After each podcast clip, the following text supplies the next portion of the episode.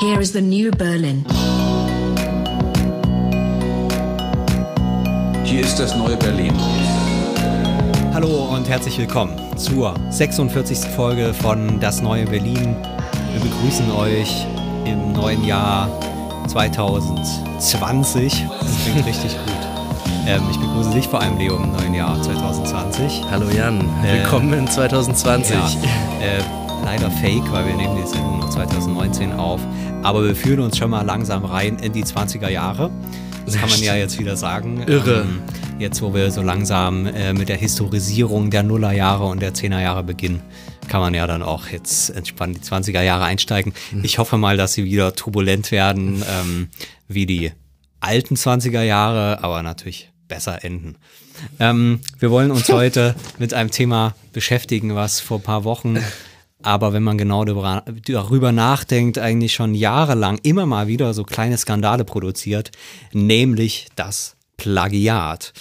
Ähm, zuletzt war das Cornelia Koppitsch, ähm, Soziologin, äh, die äh, ja zeitgeistige Bücher schreibt und quasi in dieser ganzen Welt jetzt zuletzt in der Gesellschaft des Zorns ähm, äh, ja so verschiedene Thesen unserer Zeit irgendwie sozusagen zu so einer eigenen Diagnose ähm, zusammengeschrieben hat. Ich habe das Buch gar nicht gelesen, weil ich irgendwie gedacht habe, okay, das meiste kennt man schon irgendwie, aber okay, das denke ich irgendwie bei den meisten, bei den meisten Büchern, die so rauskommen, auch. Witzigerweise habe ich bei dem Buch gerade gedacht, ja, die sollte man mal einladen. Ähm, das, so, was die Rezensenten geschrieben haben, war das immer so das beste Buch zum Thema eigentlich. Das hat auch Äh, ja Preise bekommen ja. und überall gelobt und so weiter. Genau. Einladen sollten wir sie ja trotzdem, natürlich trotzdem noch, weil ich finde das eigentlich, was ich gelesen habe, immer sehr, ähm, sehr interessant.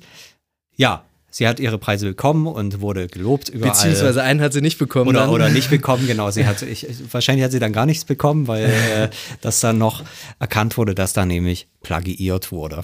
Ja, und dann ging es natürlich los. Dann durfte ähm, äh, irgendwie der bayerische irgendwas Preis, Sachbuchpreis Mhm. oder sowas, ähm, der hat sie dann zurückgezogen. Ja, während sie schon äh, bei der Preisverleihung war. Also Ach so, so wirklich, sie war, dramatisch sie war war das, wirklich okay. da und dann wurde live von der Jury gesagt, ja, Kopic ist jetzt Ah ja, aus der okay. Liste der Nominierten gestrichen. Aber offenbar wurde sie schon vorher darüber informiert ähm, und hat gesagt, nee, ich fahre trotzdem hin. Äh, Ja. Also die Tage drauf kam dann auf jeden Fall nach und nach ähm, das ganze Grauen äh, wurde im Prinzip ausgegraben. Ähm, ähm, das heißt, man durfte dann nach und nach in den Feuilletons die Artikel lesen, ähm, wo jetzt hier noch ein neues Plagiat entdeckt wurde und da noch und da noch. Ähm, es ist dann erkannt worden, dass ältere Bücher auch schon ähm, äh, Zitate, also trans irgendein altes Transkriptbuch wurde jetzt auch vom Markt genommen. nee, Campus, Campus war es, glaube ich. Nee, Ja. das war aber noch. Transkript Oder nee, das war das neue war das neue. Ach so, das alte war Campus, genau. Ja. Ähm, also man hat auf jeden Fall äh, so so eine, es war so eine richtige Serientäterin quasi, Mhm. wurde da jetzt dann konstruiert und dann hat man gesagt, okay, diese Person, ähm, die die ähm, ist wieder Wiederholungstäterin Ja. ähm, und die muss jetzt, die so- gehört sozusagen zu den schwarzen Schafen. Professor Relotius sozusagen. Genau, so, so in der Art.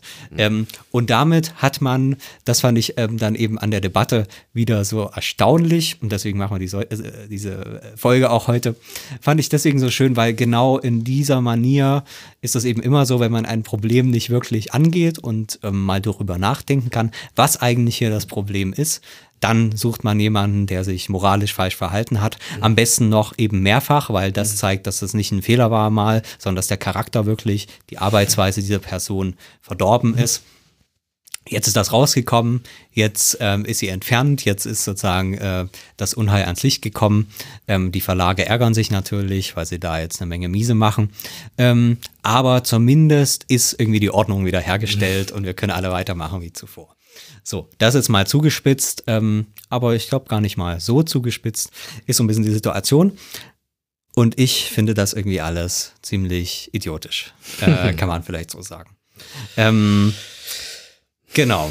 Vielleicht meine kleine Exposition, bevor wir dann reinkommen und du mir natürlich auch gerne in die Parade fahren kannst, die ich hier mir heute ausgedacht habe, mal wieder. Ähm, Und zwar wurde dann, äh, ich habe es gesagt, ich habe mich dann so durch verschiedene Artikel geklickt und dann hatten die alle letzten Endes äh, das ähnliche Textformat, nämlich, ja, hier Koppelsch hat dieses Buch geschrieben, gefeierter Star der mhm. Sozialwissenschaft, bla bla bla bla bla. So, und dann kommen so die Beispiele und da wird mhm. erklärt, was sie denn jetzt wirklich getan hat, die Beweise, die Beweisführung. Mhm. Und ich fand irgendwie alle Beweise ziemlich merkwürdig äh, belanglos. Also es wurde zum Beispiel immer wieder die Neo-Gemeinschaften genannt. Mhm. Denn erstmal wirklich nicht besonders guter Begriff. Ähm, also, was soll das überhaupt bedeuten? So, es wurde aber gesagt, ja, das hat, hat sie von dem Reckwitz. Wo ich dann gedacht habe, okay, diese These ist ja so ein bisschen dahinter, ähm, diese Tribalisierung, mhm. ähm, die irgendwann seit den 70er, 80ern kommt. Ähm, jetzt war irgendein französischer Soziologe, hat das, diesen Tribalismus genannt. Mhm. Wie gesagt, irgendwann End 70er, 80er Jahre das Buch. Mhm. So, und das ist die These. So, die man wahrscheinlich da auch wieder weiter äh, zurückverfolgen kann. Das heißt, der, der Gedanke ist jetzt wirklich nicht besonders originell. Äh, und für den gibt es in der Soziologie, wenn man mal eine Hausarbeit darüber machen wollen würde, ungefähr 50 verschiedene Begriffe. Mhm. So, Jetzt hat der Reckwitz hat irgendeinen dieser Begriffe genommen.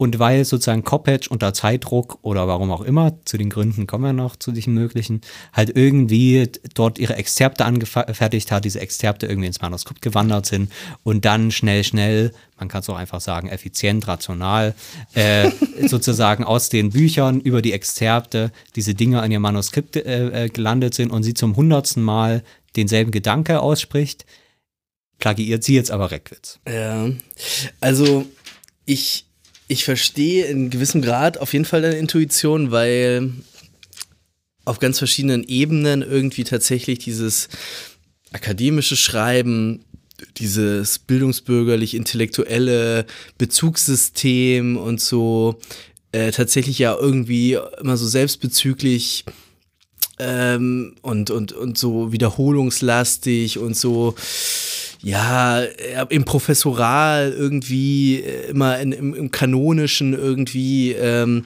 äh, daher äh, debattiert und so. Und insofern verstehe ich auch irgendwie erstmal diesen, dieses Problem oder diesen Grundgedanken oder diese Irritation, dass dann irgendwie darauf hingewiesen wird, okay, das ist irgendwie schon mal da gewesen und irgendwie tauchen da wieder dieselben Begriffe auf, vor allem in der Soziologie, wo eigentlich seit, seit 100 Jahren Weber und seit 200 Jahren Marx und Durkheim und äh, wie sie alle heißen, eben hoch und runter tot äh, zitiert werden, auch, auch teilweise nur noch so mit, mit lässiger Geste anzitiert, wo man halt wirklich nur, wo, nur darstellt, ich, ähm, ich, ich kenne sozusagen die Klassiker genau. und so. Und wenn und man jeder, den Gedanke gut die, findet, aber, die, aber ihn nicht zitieren will, äh, dann nimmt man denselben Gedanke, äh, denkt diesen neuen Begriff aus äh, und, und, hat das Problem so erledigt. Also man hat, man hat auch so eine Art, ja, so eine Community-Funktion irgendwie, man, man ruft das so auf und alle wissen Bescheid und so und man macht gleichzeitig klar, man hat sozusagen diesen, diesen intellektuellen Horizont und so. Also insofern, das verstehe ich auf jeden Fall und das, ich glaube, da gibt es äh,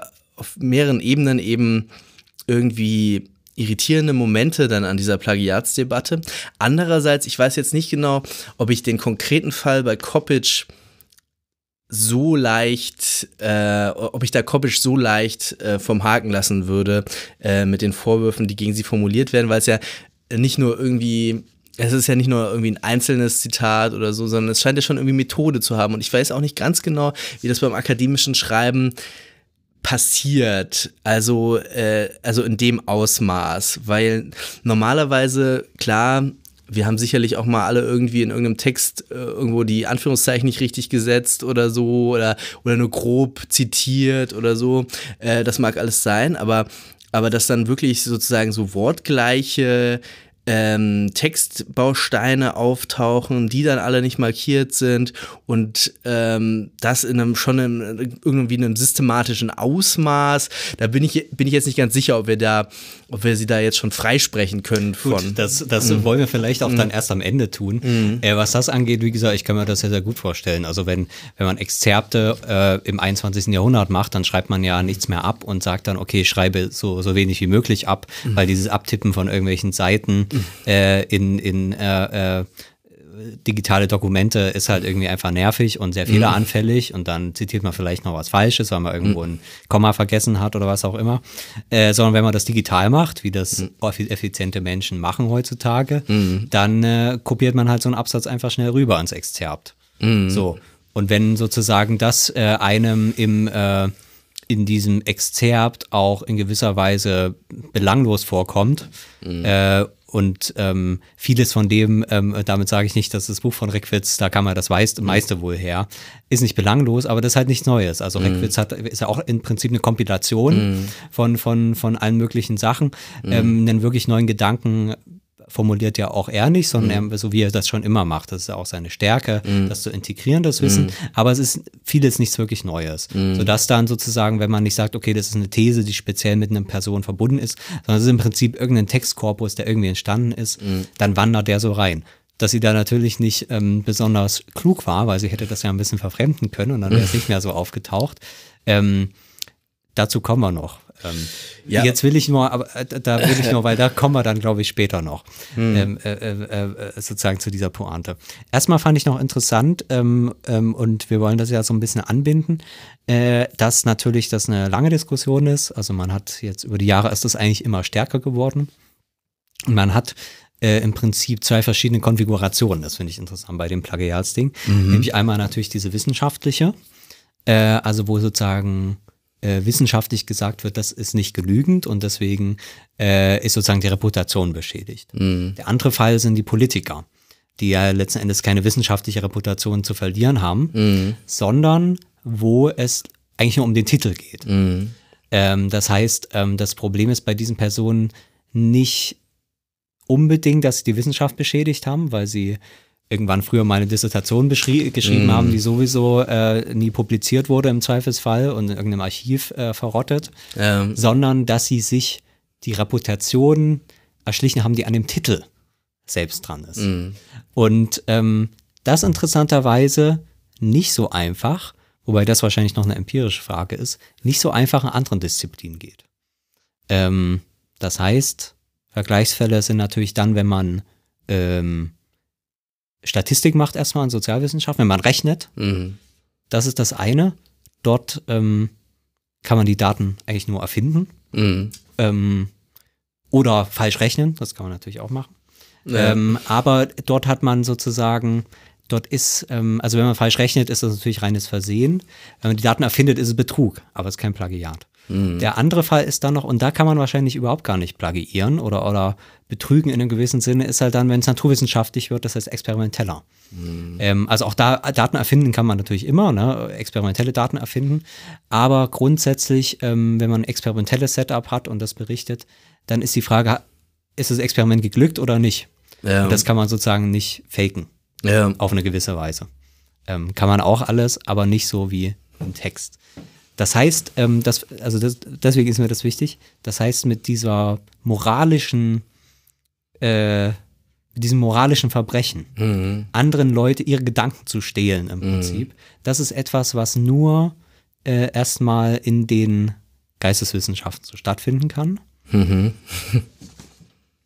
Das wäre so ein bisschen die Beobachtung erstmal oder die Frage, wo ist sozusagen das letzte Mal ein Spitzenpolitiker, der ein Physikdiplom hat? Mhm. Wann ist der sozusagen erwischt worden, wie er, ähm, keine Ahnung, bei seinem Experiment, ähm, keine Ahnung, was man da jetzt äh, äh, äh, groß faken kann. Das ist eine, echt eine interessante Frage. Da habe ich leider auch viel zu wenig Ahnung von. Ja. Aber es scheint erstmal einleuchtend zu sein, dass man bei einer, bei einem Experimental, bei einer Experimentalwissenschaft, wo man wirklich auch experimentell arbeitet, das schlecht machen kann. Und auch, also es gibt ja dann auch so, so theoretische Physiker zum Beispiel. Wir hatten ja mal den äh, Michi Borinski bei uns in der Sendung, der, der hat, glaube ich, einfach äh, drei Jahre lang oder wie lange auch immer irgendwie einfach nur quasi so einen Gedanken mathematisch nachverfolgt. Aber ich glaube, auch das ist ganz schwer irgendwie plagiar, Ja. t- plagiierbar, weil, weil du kannst nicht aus so einem aus so einer mathematischen ähm, aus so einem mathematischen Zusammenhang einfach irgendwas rausglauben Genau. oder so Ja. vermute ich. Ja.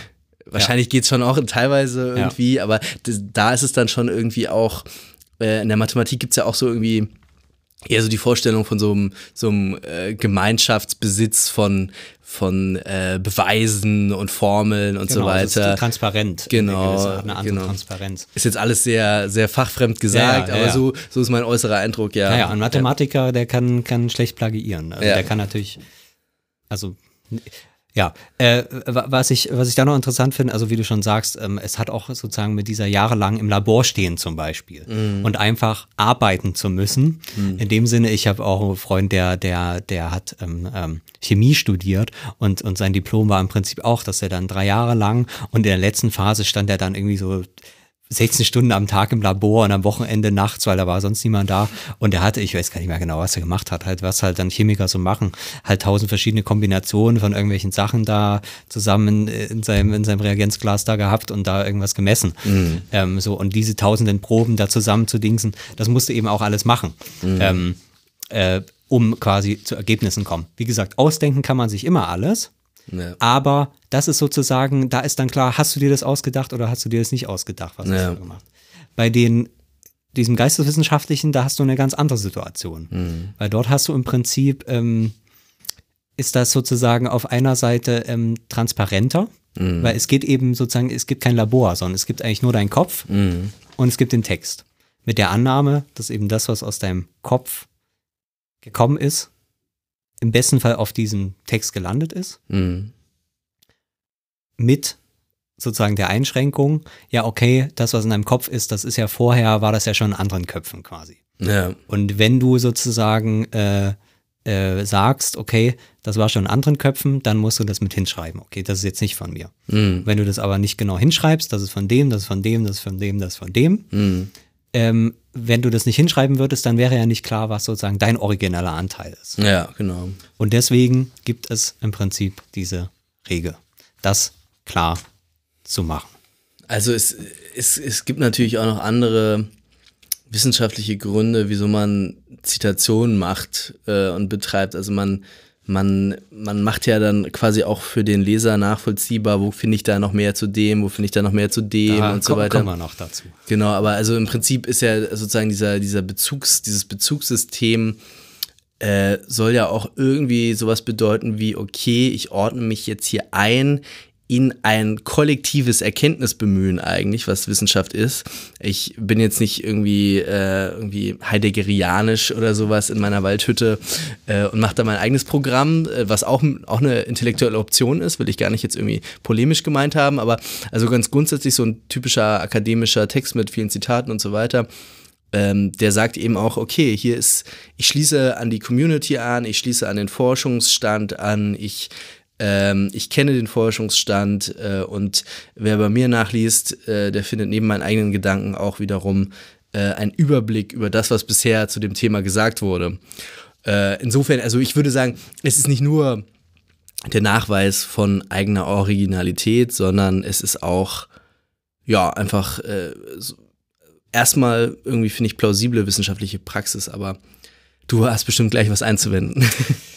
Ähm, vielleicht gar nicht äh, so viel einzuwenden, äh, sondern erstmal nochmal zu kontextualisieren, weil man ähm, quasi, wenn du sagst, äh, ja, dort ist quasi der Hinweis zu sagen, okay, ich ordne mich in eine Geisteswelt ein und mache den Hinweis, okay, das, was ich hier geschrieben habe, das steht auch nochmal bei jemand anders oder da habe ich es irgendwie her mm. oder ich schließe daran an ja. oder was auch immer, dann sagst du ja, dass äh, schon das quasi es eigentlich so eine Art von sozialer Norm ist, die davon abhängig ist, wie letzten Endes der Kontext ähm, des Ganzen stattfindet. Mhm. Ähm, ich habe äh, in der Recherche äh, unter anderem gelesen, dass ähm, die Dissertation von Elisabeth Ströker, mhm. Philosophin, glaube ich, oder sowas. Mhm, habe ich jetzt gerade auch nicht auf dem Schirm. Da gab es auf jeden Fall in den 90ern auch so einen Skandal, mhm. weil da rausgekommen ist, dass ihre Dissertation, das fand ich dann schon ganz witzig, offenbar nur quasi letzten Endes zusammenkopiert ist von drei, vier anderen Büchern von Heidegger und, und irgendwie sowas. Ah, ja, okay. so, und dann wurde da ein Buch drüber geschrieben, wo, äh, also wirklich ein Buch,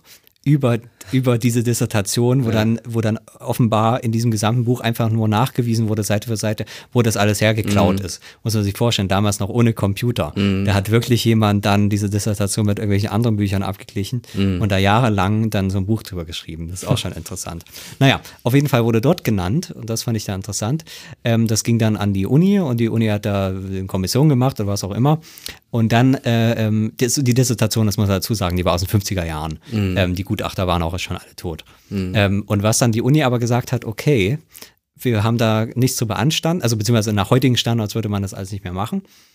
Aber äh, wir können diese Dissertation nicht sozusagen oder den Grad nicht, nicht, nicht aberkennen, weil man ja wissen muss, dass die Doktorväter von dieser Ströker äh, sozusagen in diesem Umfeld, äh, in diesem Geistigen, damals ja sehr genau wussten, was sozusagen die Quellen sind. Das heißt, wenn irgendwo steht, okay, das beruht alles auf diesen Büchern, dann wissen die Gutachter schon sehr genau, wo das im Einzelnen herkommt. Ja. Das heißt, es macht keinen Sinn, im Einzelfall jede Quelle zu, zu belegen und wenn es auf einem Buch aufbaut, immer dort noch Zitat und eben da, eben da, Punkt, Seite, bla bla bla, sondern das war sozusagen die, die Verteidigungsargumentation der Uni, zu sagen, okay, die wussten das ja. Das heißt, wenn du denen damals den Gutachten gesagt hättest, ja, das kommt hier seitenweise, dieser, diese ähm, Gedankenlinie und sei es auch in manchen Begriffen von Heidegger oder sowas, dann hätten die gesagt, ja klar, Ja. das ist ja unsere Arbeit. So, und das hat die ja gesagt, dass sie das macht. So, das war so ein bisschen die Argumentation, die ich jetzt, glaube ich, erstmal nicht ein, äh, weder kritisieren noch irgendwie belegen will, aber die darauf verweist, dass es Kontexte gibt sozusagen. Ich fand das deswegen ganz interessant äh, und wichtig, den Punkt, weil das im äh, äh, in dem Wikipedia-Artikel ähm, so kurz dargestellt wurde. Und das fand ich deswegen ganz interessant, ähm, weil äh, dort so ein bisschen die irgendwie so eine erstmal so eine Enthistorisierung stattfindet. Ähm, also dort steht, dass zum Beispiel die Römer haben sich auch schon über Plagiate ähm, gestritten. Da ging es aber natürlich nur um Dichter, weil ein Plagiat geht natürlich nur, wenn äh, geschrieben wird. Und dort waren das aber offenbar so eher so Ehrkämpfe. Da ging es dann um die Ehre oder, oder was auch immer. Ähm, dann fand ich ein äh, sehr interessantes Beispiel. Im Barock wird dort äh, gesagt, dass im Barock äh, in der Musik es üblich war, quasi in diesem, ähm, in der Musikwelt, wo sich, wo man sich irgendwie auch kannte, Sachen quasi zu übernehmen in die eigene Musik und in gewisser Weise zu zitieren. Man hat das manchmal auch bei, bei Komponisten, ähm, Haydn hat das zum Beispiel manche auch gemacht, dass er Mhm. in Stücken berühmte kleine Melodien aus anderen Stücken, die das Publikum kannte, in seine Stücke eingebaut hat. Manchmal nur ein Takt oder sowas. Mhm. Ja. Da wird das Publikum dann wusste, ah, ja, ja, Ja. hier hat er äh, darauf Aber Haydn ist, ist ja jetzt nicht barock. Ähm, äh, äh, nee, ja, ja, das ist, ist doch schon deutlich ausgehend, später, oder? ausgehend, ja. Aber auf jeden Fall diese, diese Art von Praxis quasi so eine, also das heißt, da geht es um eine Musikpraxis, wo sich quasi eine Community kennt und sich gegenseitig zitiert in gewisser Weise. Ähm, wo im Prinzip unklar ist, ist es sozusagen das Plagiat, Mhm. weil es darum geht, ähm, das Publikum weiß es, wo es herkommt. Mhm. Jetzt war aber das Interessante, und das war dann so äh, Gedankenstrich in dem Wikipedia-Artikel, äh, ähm, ähm, äh, Gedankenstrich, ähm, so, ja, also man kann annehmen bei dieser Tatsache, dass sich, das ist jetzt Zitat Wikipedia, dass sich die so in Anführungsstrichen Zitierten geschmeichelt fühlten, Mhm. ihre Werke so beliebt zu wissen. Gedankenstrich, zumindest bekanntere Komponisten mit gesichertem Status. Mhm. Und das fand ich den interessanten Punkt. Dass natürlich diese Art von Community nur oder diese Art von eben Plagiat, die ununterscheidbar ist vom Zitat, weil es eben ein ungekennzeichnetes Zitat ist, abhängig von dem Status ist des Komponisten. Wenn der Status hoch ist und jeder das Zitat erkennt, dann ist es quasi eine Schmeichelung, Mhm. eine Verbreitung der Gedanken noch und es ist in gewisser Weise erwünscht. Mhm. Es erhebt sozusagen sowohl, also es ist ein Win-Win-Win. Win für den Komponisten, weil seine Werke berühmter sind und es bestätigt wird, dass jeder diese kleine Melodie kennt. Äh, Schmeichelung für den Zitierenden, weil er sagt, ich kenne den und äh, erweise meine Ehre. Und für das Publikum, weil, ah ja, ich kenne das. So. Und, und so stärkt das im Prinzip diese Gemeinschaft. Aber natürlich nur, wenn der Komponist auch bekannt ist. Wenn das ein Unbekannter ist, der quasi nicht erkannt wird, sondern nur so eine Art Füllmaterial geliefert hat, was andere Leute dann verwenden, um sich Zeit und was auch immer zu sparen, dann funktioniert das nicht. Mhm. So. Naja, aber das ist genau, ist, das hängt dann schon irgendwie an der Intention auch ein wenig des, ähm, des Musikers oder wem auch immer, wen wir jetzt da als Beispiel nehmen. Denn natürlich wäre eine Parodie oder eine ironische Lizenz oder irgendwie ein, ein, ein Bezug ähm, für den äh, für, die, für die Kennerschaft des Hörers äh, total sinnlos, wenn ich jemanden zitieren würde, von dem ich nicht ausgehen kann, dass der Zuhörer denn auch kennt, oder? Also ich meine, es macht keinen Sinn, ähm, das, das ironisch einzu, einzubinden, uh, weil ich dann gar nicht auf diesen Effekt hoffen könnte. Also äh, das, das müsste man ja zumindest schon für diese, für diese Barockmusik sagen, oder? Oder für diese, für diese Art des Zitierens, des Plagiierens, wie auch immer man das jetzt nennen möchte. Ähm, und so ähnlich ist es, glaube ich, dann aber auch vielleicht wirklich in der Wissenschaft. Also ich habe zum Beispiel, ich lese zum Beispiel gerade ein Buch von Bourdieu, das heißt Soziologie als Beruf. Und Soziologie als Beruf ist natürlich äh, ein unmarkierter Max Weber-Bezug natürlich. Ja, äh, wie diese aber- Gesellschaft der, Also wie- äh, die, die, nee, also wie diese Luhmann-Dings. Genau. Also ich habe hier Sammelband Design der Gesellschaft. Genau, genau, diese ganzen, ja, diese ganzen Späße äh, sozusagen. Also da, da gibt es ja hunderte von, von lustigen äh, Wortspielen und äh, Titeln und so, die einfach daran angelehnt sind, aber keiner macht natürlich jetzt die Fußnote an diese Titel ran, weil da, da tatsächlich wirklich davon ausgegangen wird, ähm, ja, das ist hier einfach Kanon. Hier, hier mache ich niemandem was vor. Ich will hier auch niemanden täuschen und ist, ich gehe davon aus, das Publikum versteht das. Ja. Ähm, also in der, in dem Sinne, ja, ich, äh, wahrscheinlich hast du recht. Das ist genauso wie mit diesem, diesem, dieser philosophischen Dissertation. Es wäre irgendwie unsinnig, dem Heidegger-Kenner äh, Heidegger Plagiate en masse seitenweise um die Ohren zu hauen. Ähm, das wäre irgendwie ein, das wäre irgendwie ein absurdes Unterfangen. Deshalb muss man dann eher tatsächlich davon ausgehen, dass sie ganz bewusst irgendwie diesen Bezug macht, ohne, ohne den zu markieren. Ja, aber also man, aber man muss, man kann ja schon, glaube ich, sowas in einer, in einer Sprechsituation, in einer konkreten, in einem konkreten Publikum und unter konkreten, geregelten Kommunikationsverhältnissen voraussetzen, dass die Leute wissen, okay, das ist jetzt eher ein Plagiat, das ist jetzt eher ein Zitat, oder? Ja, das kann man, aber es führt nicht weiter. Ich will da, dazu nochmal altes äh, soziologisches Handwerk, dazu nochmal sagen, dass man sich x beliebige Intentionen vorstellen kann. Ja. Also natürlich, äh, ähm, also beziehungsweise erstmal würde ich ja mal anzweifeln, wie klar ist diese Unterscheidung schon mal. Also klar, du kannst unterstellen, okay, das ist bekannt beim Publikum, aber empirisch wird das auch immer ganz, ganz schwierig sein. Also das heißt, ähm, wenn man es jetzt auf die Musik nochmal heute bezieht, heute ein musikalisches Zitat zu bringen irgendwo. Das ist schon alles immer schwierig. Du musst schon dein Publikum dann sehr gut kennen, du musst Situation kennen und so weiter und so fort.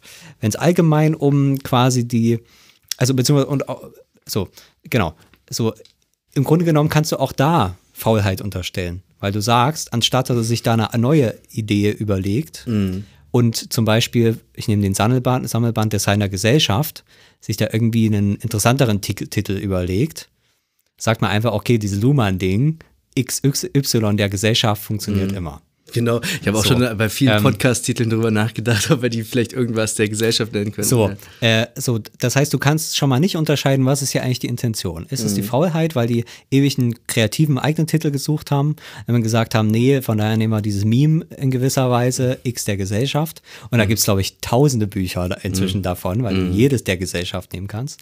Ähm, oder nicht. So, auch da ist sozusagen die Intention schon mal letztlich nicht unterscheidbar. Äh, ansonsten finde ich sehr interessant, äh, und das machen meistens die empirischen Studien, ohne da wirklich zu Erkenntnissen zu kommen, kann man sich aber x-beliebige Int Intentionen von, äh, von Plagiaten oder sozusagen Entwendung von äh, anderen Inhalten überlegen. Ähm, ich fand das, also ich kann das mal aufzählen, das steht äh, in so einem, bei Wikipedia auch mit da. Äh, natürlich Zeitknappheit. Das ist im Prinzip die glaubwürdigste Intention Intentionalität der Moderne. Ne, ich muss das Scheißding morgen abgeben. Wie soll ich hier noch zwei Seiten schreiben? Wird halt irgendwie zusammenkopiert und halbwegs irgendwie un unkenntlich gemacht. Äh, das ist sozusagen so eine Art Not, Zeitnot. Dann kann man sich Faulheit überlegen, das hat man schon. Mir ist das eigene Denken zu anstrengend, ich bin vielleicht auch zu blöd, vielleicht auch wirklich Unfähigkeit in gewisser Weise. Also muss ich mir das selber irgendwie zusammenklauben. Inkompetenz, Faulheit. Ähm, interessant das ist das fand eigentlich ich. für eine, für eine besserwisserische, naive äh, Typografie, die da bei Wikipedia steht, bezieht die sich auf irgendwas oder hat er einfach irgendein Wikipedia-Autor? Nein, die, die Begriffe äh, sind von mir. Die Begriffe so, sind von okay, mir. Okay. Aber ähm, in der in der in der in der Umfrage, die dort zitiert wird, da wird es schon gefragt, warum so. warum also ah, Studis ja. wurden da gefragt. Ah, ja, okay. Wo dann das ist auch in diesem schrecklichen Ton 20 Prozent der Studenten haben schon mal Plugin. äh, so irgendwie so steht das da. Ähm, und dann kommt natürlich immer, ja, man muss die Leute aufklären, dass das, dass das verboten ist. So ein bisschen mm. wie bei mm. Drogen quasi. Mm. Ähm, auf jeden Fall, was da auch noch genannt wurde, das fand ich ganz interessant, äh, Spaß. Also, dass man sagt, okay, ich nehme diese ganze Wissenschaft nicht ernst. Mm. Wenn man damit durchkommt, ja, dann mache ich mir einen Spaß draus und, äh, und äh, quasi, ja, plagiere eben einfach so. Mm. Wenn sie man merkt und ich sozusagen der weiß, weiß, okay, das ist alles nur geklaut, dann habe ich eigentlich meinen Spaß dran. Fand ich mhm. auch sehr interessant. Das war, glaube ich, sogar jetzt nicht aus Wikipedia, das war irgendwo anders her, kann ich mhm. leider nicht mehr belegen. Ähm, interessanterweise, das habe ich mir dann überlegt, kann man sozusagen den Spaß aber noch weiter drehen, indem man Scheinzitationen baut. Das ist mhm. in diesen Memes immer, wo dann irgendwie so Mahatma Gandhi hat dies und das gesagt. Äh, und Leute das, weil es irgendwie glaubhaft klingt, halt irgend, irgendein banales, irgendwie die Menschheit ähm, ist so schlecht und muss sich mhm. bessern, Mahatma Gandhi oder sowas. Ja, ja das, das, ist, ist dann Autoritäts Autoritätsargument genau. auch oft, so äh, wie genau. Weber schon gesagt hat, äh, lieber, genau. lieber keinen Kaffee am Morgen trinken genau, und so. Ja. Genau, äh, das, äh, ähm, also das finde ich auch noch, das wäre dann sozusagen die, die nächste Drehung. Ja. Ansonsten weitere Intention oder sozusagen Handlungszusammenhang kann effizient sein. Ne? Ja. Habe ich vorhin schon angekündigt, es ist einfach wirklich das Effizienteste, wenn du sozusagen beruflich Texte produzieren musst. Mhm. Dann ist es eigentlich schon extrem sozusagen schon gegenüber deinem Arbeitgeber, nämlich in dem Fall der Hochschule oder dem Institut oder was auch immer, schon fahrlässig, äh, nicht mal zugespitzt, nicht zu plagiieren. äh, man muss es natürlich äh, unkenntlich machen. äh, so, aber da kommen wir ja noch dazu. Oder, das fand ich auch sehr interessant, das war jetzt, glaube ich, auch wirklich nicht mehr von diesem Wikipedia-Artikel, mhm. ähm, sozusagen ein eigenes ähm, Anspruchsdenken wiederum. Mhm ähm, äh, was, was, da, was dahin steckt, zu sagen, okay, ich darf plagiieren, weil wenn es rauskommt, dann muss ich ja die Strafe auch, auch tragen. Mhm. Das heißt, es ist so eine Art Risikomodell, was man hat, zu sagen, okay, ich nehme das Risiko auf mich und deswegen darf ich dann aber auch das kriegen. Äh, sozusagen, das kann so eine Art Rechtfertigungs- äh, äh, äh, äh Situation auch sein. Interessant fand ich auch noch, den sportlichen Aspekt zu sagen, okay, man kann auch sportlich sozusagen mhm. sich seinen eigenen Plagiatsport ähm, überlegen. Auch interessanter Aspekt. Und das fand ich dann eigentlich den inter äh, interessantesten, die Neugierde äh, und sozusagen die, die eigene Kompetenz auszuarbeiten. Denn wer nicht plagiiert, der kann nicht wissen, wie Literatur produziert wird im Prinzip. Das heißt, ähm, äh, so ein bisschen die Idee wie bei Drogen. Ne? Wer sozusagen die Droge nicht genommen hat, der kann sie auch nicht verurteilen, mhm. sondern der muss wissen, wie das Ding funktioniert. Der mhm. muss ein bisschen First-Hand-Knowledge äh, in gewisser Weise haben. So, das ein bisschen zu den Motivationen, äh, beziehungsweise zu den äh, äh, Intentionen, die du angesprochen hattest. Ja, ja. Also ich, ähm, ich bin auch nicht naiv in dem Sinne, dass ich sage, ja, ja, also die, man müssen jetzt die Intentionen immer rekonstruieren von den Leuten oder so. Ich würde eher sowas sagen wie, in einer normalen Kommunikationssituation sind uns die Regeln schon durchaus bewusst, die jetzt auch zum Beispiel einen Täuschungsversuch, was weiß ich, eine Lüge von einer ironischen Formulierung unterscheiden. Natürlich ist das nicht immer in jedem Fall trennscharf, natürlich nicht. Und natürlich sind auch die Regeln variabel, das sehe ich alles ein. Äh, und ähm, selbst wahrscheinlich von, von einem Soziolekt zum anderen schon irgendwie verschieden und von einer Sprache zur anderen und von einem Milieu zum anderen und wie auch immer. Ähm, das sehe ich alles ein, aber ich würde schon argumentieren, zu behaupten, es wäre uns vollkommen äh, unzugänglich, ob jemand jetzt gerade versucht zu täuschen oder ob er einfach nur lässig äh, kulturbürgerlich Referenzen aufruft. Also das würde ich schon behaupten, dass ja, das möglich ist, oder? Das würde ich auch sagen. Das Problem ist nur, dass man damit auch nicht weiterkommt, weil ähm, das letzten Endes nicht erklärt, wie Plagiate zustande kommen. Denn da muss ich äh, jetzt sozusagen wieder empirisch werden.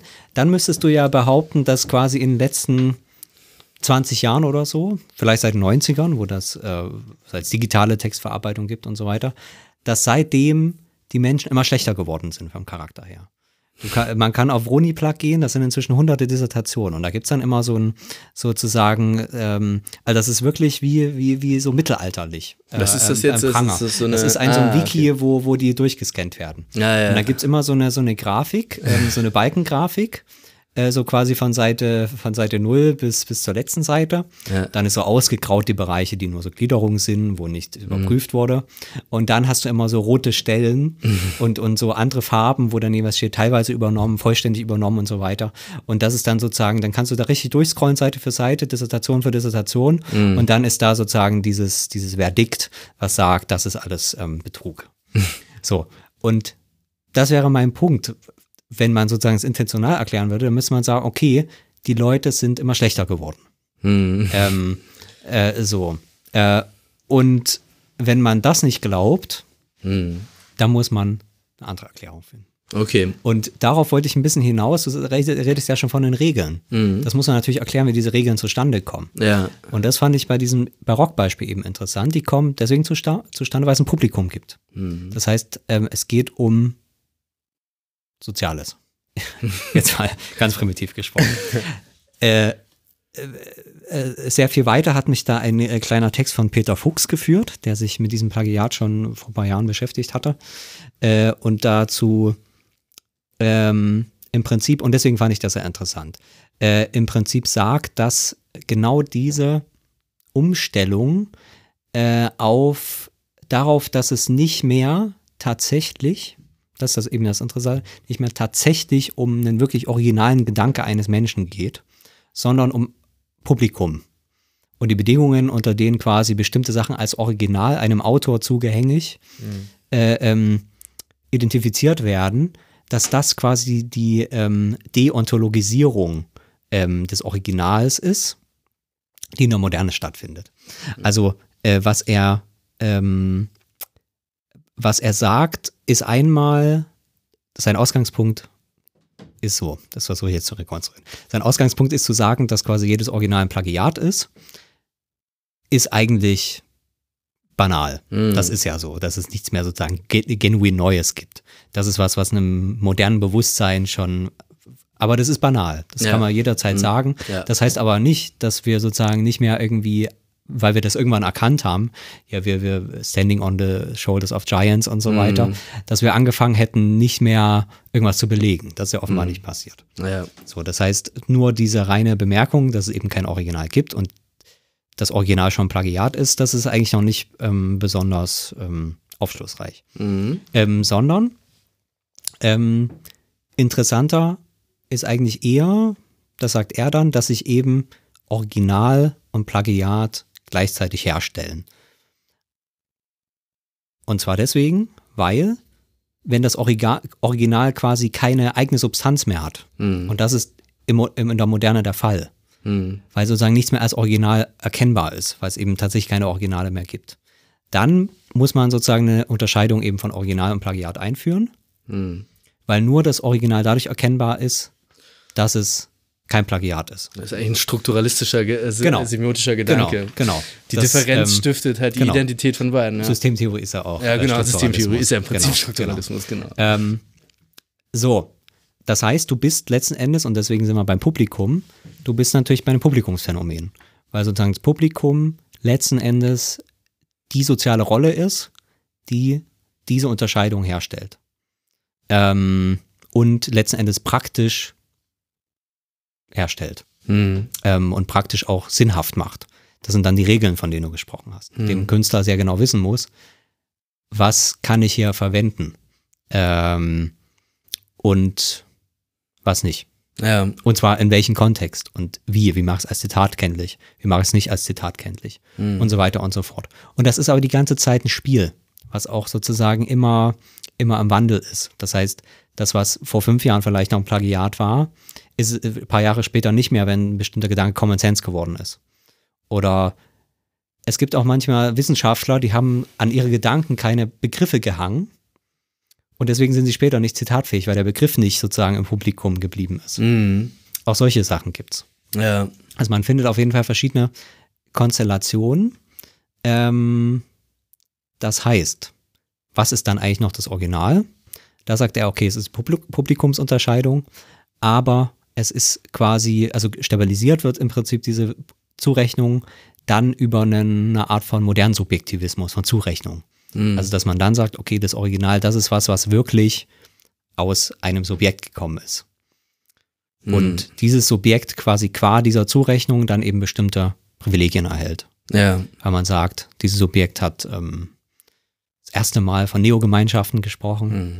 und deswegen ist jeder andere, der auch von Neogemeinschaften spricht, ohne zu sagen, okay, das, das habe ich nur übernommen, darf sozusagen diese Privilegien nicht sich erschleichen. Ja, ja. So.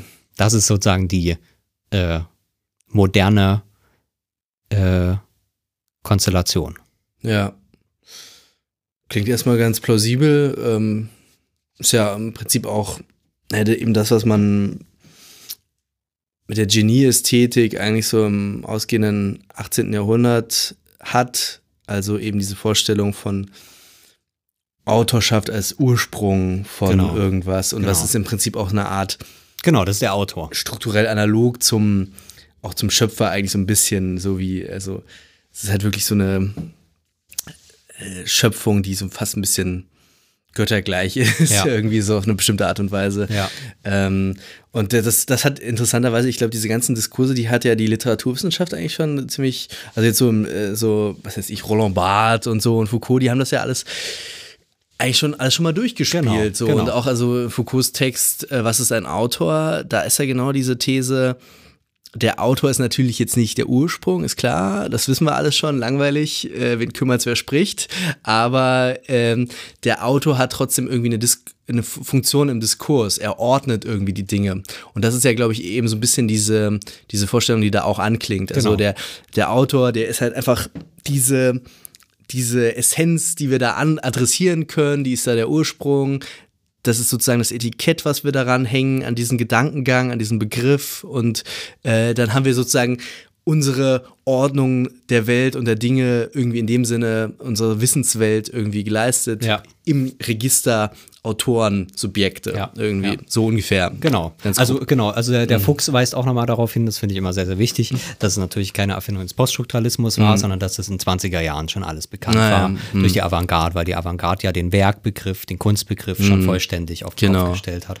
Ähm, das ist dann irgendwie so ein bisschen verschütt gegangen wieder, aber genau, über den Poststrukturalismus und im engeren Sinne Foucault kommt es dann äh, wieder. Das mhm. Interessante, und das fand ich einen sehr originellen Gedanke bei Fuchs, ist, dass durch diese Konstellation, die natürlich immer weiter vermehrt wird. Ne? Das mhm. Problem ist sozusagen mit der Vermehrung von Wissen, äh, von, von natürlich auch durch die ganze Bildungsrevolution. Immer mehr Leute schreiben immer mehr.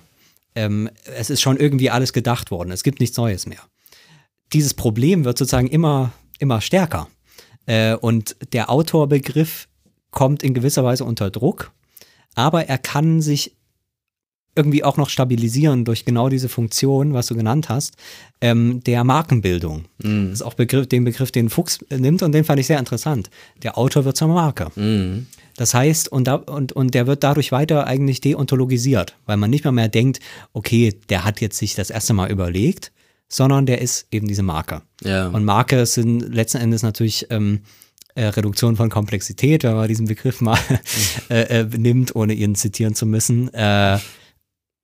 Auf Märkten in dem Fall. Mhm. Das heißt, auf Märkten, wenn ich in den Laden gehe, weiß ich nicht, was ich kaufen soll, weil wir leben in einer Welt, in der alles produziert wird und mhm.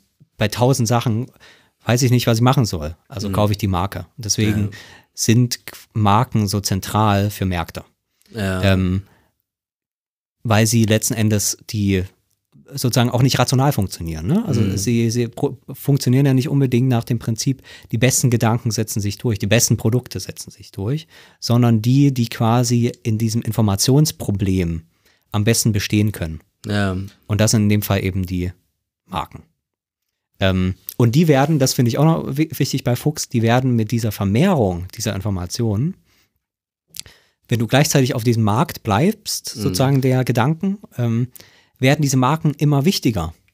Weil quasi ähm, je, je mehr sozusagen, sozusagen objektiv, sozialstrukturell klar ist, es gibt keine Originale mehr, ähm, desto, mehr, äh, desto mehr hast du das Problem, dass es eben immer weniger Originale gibt.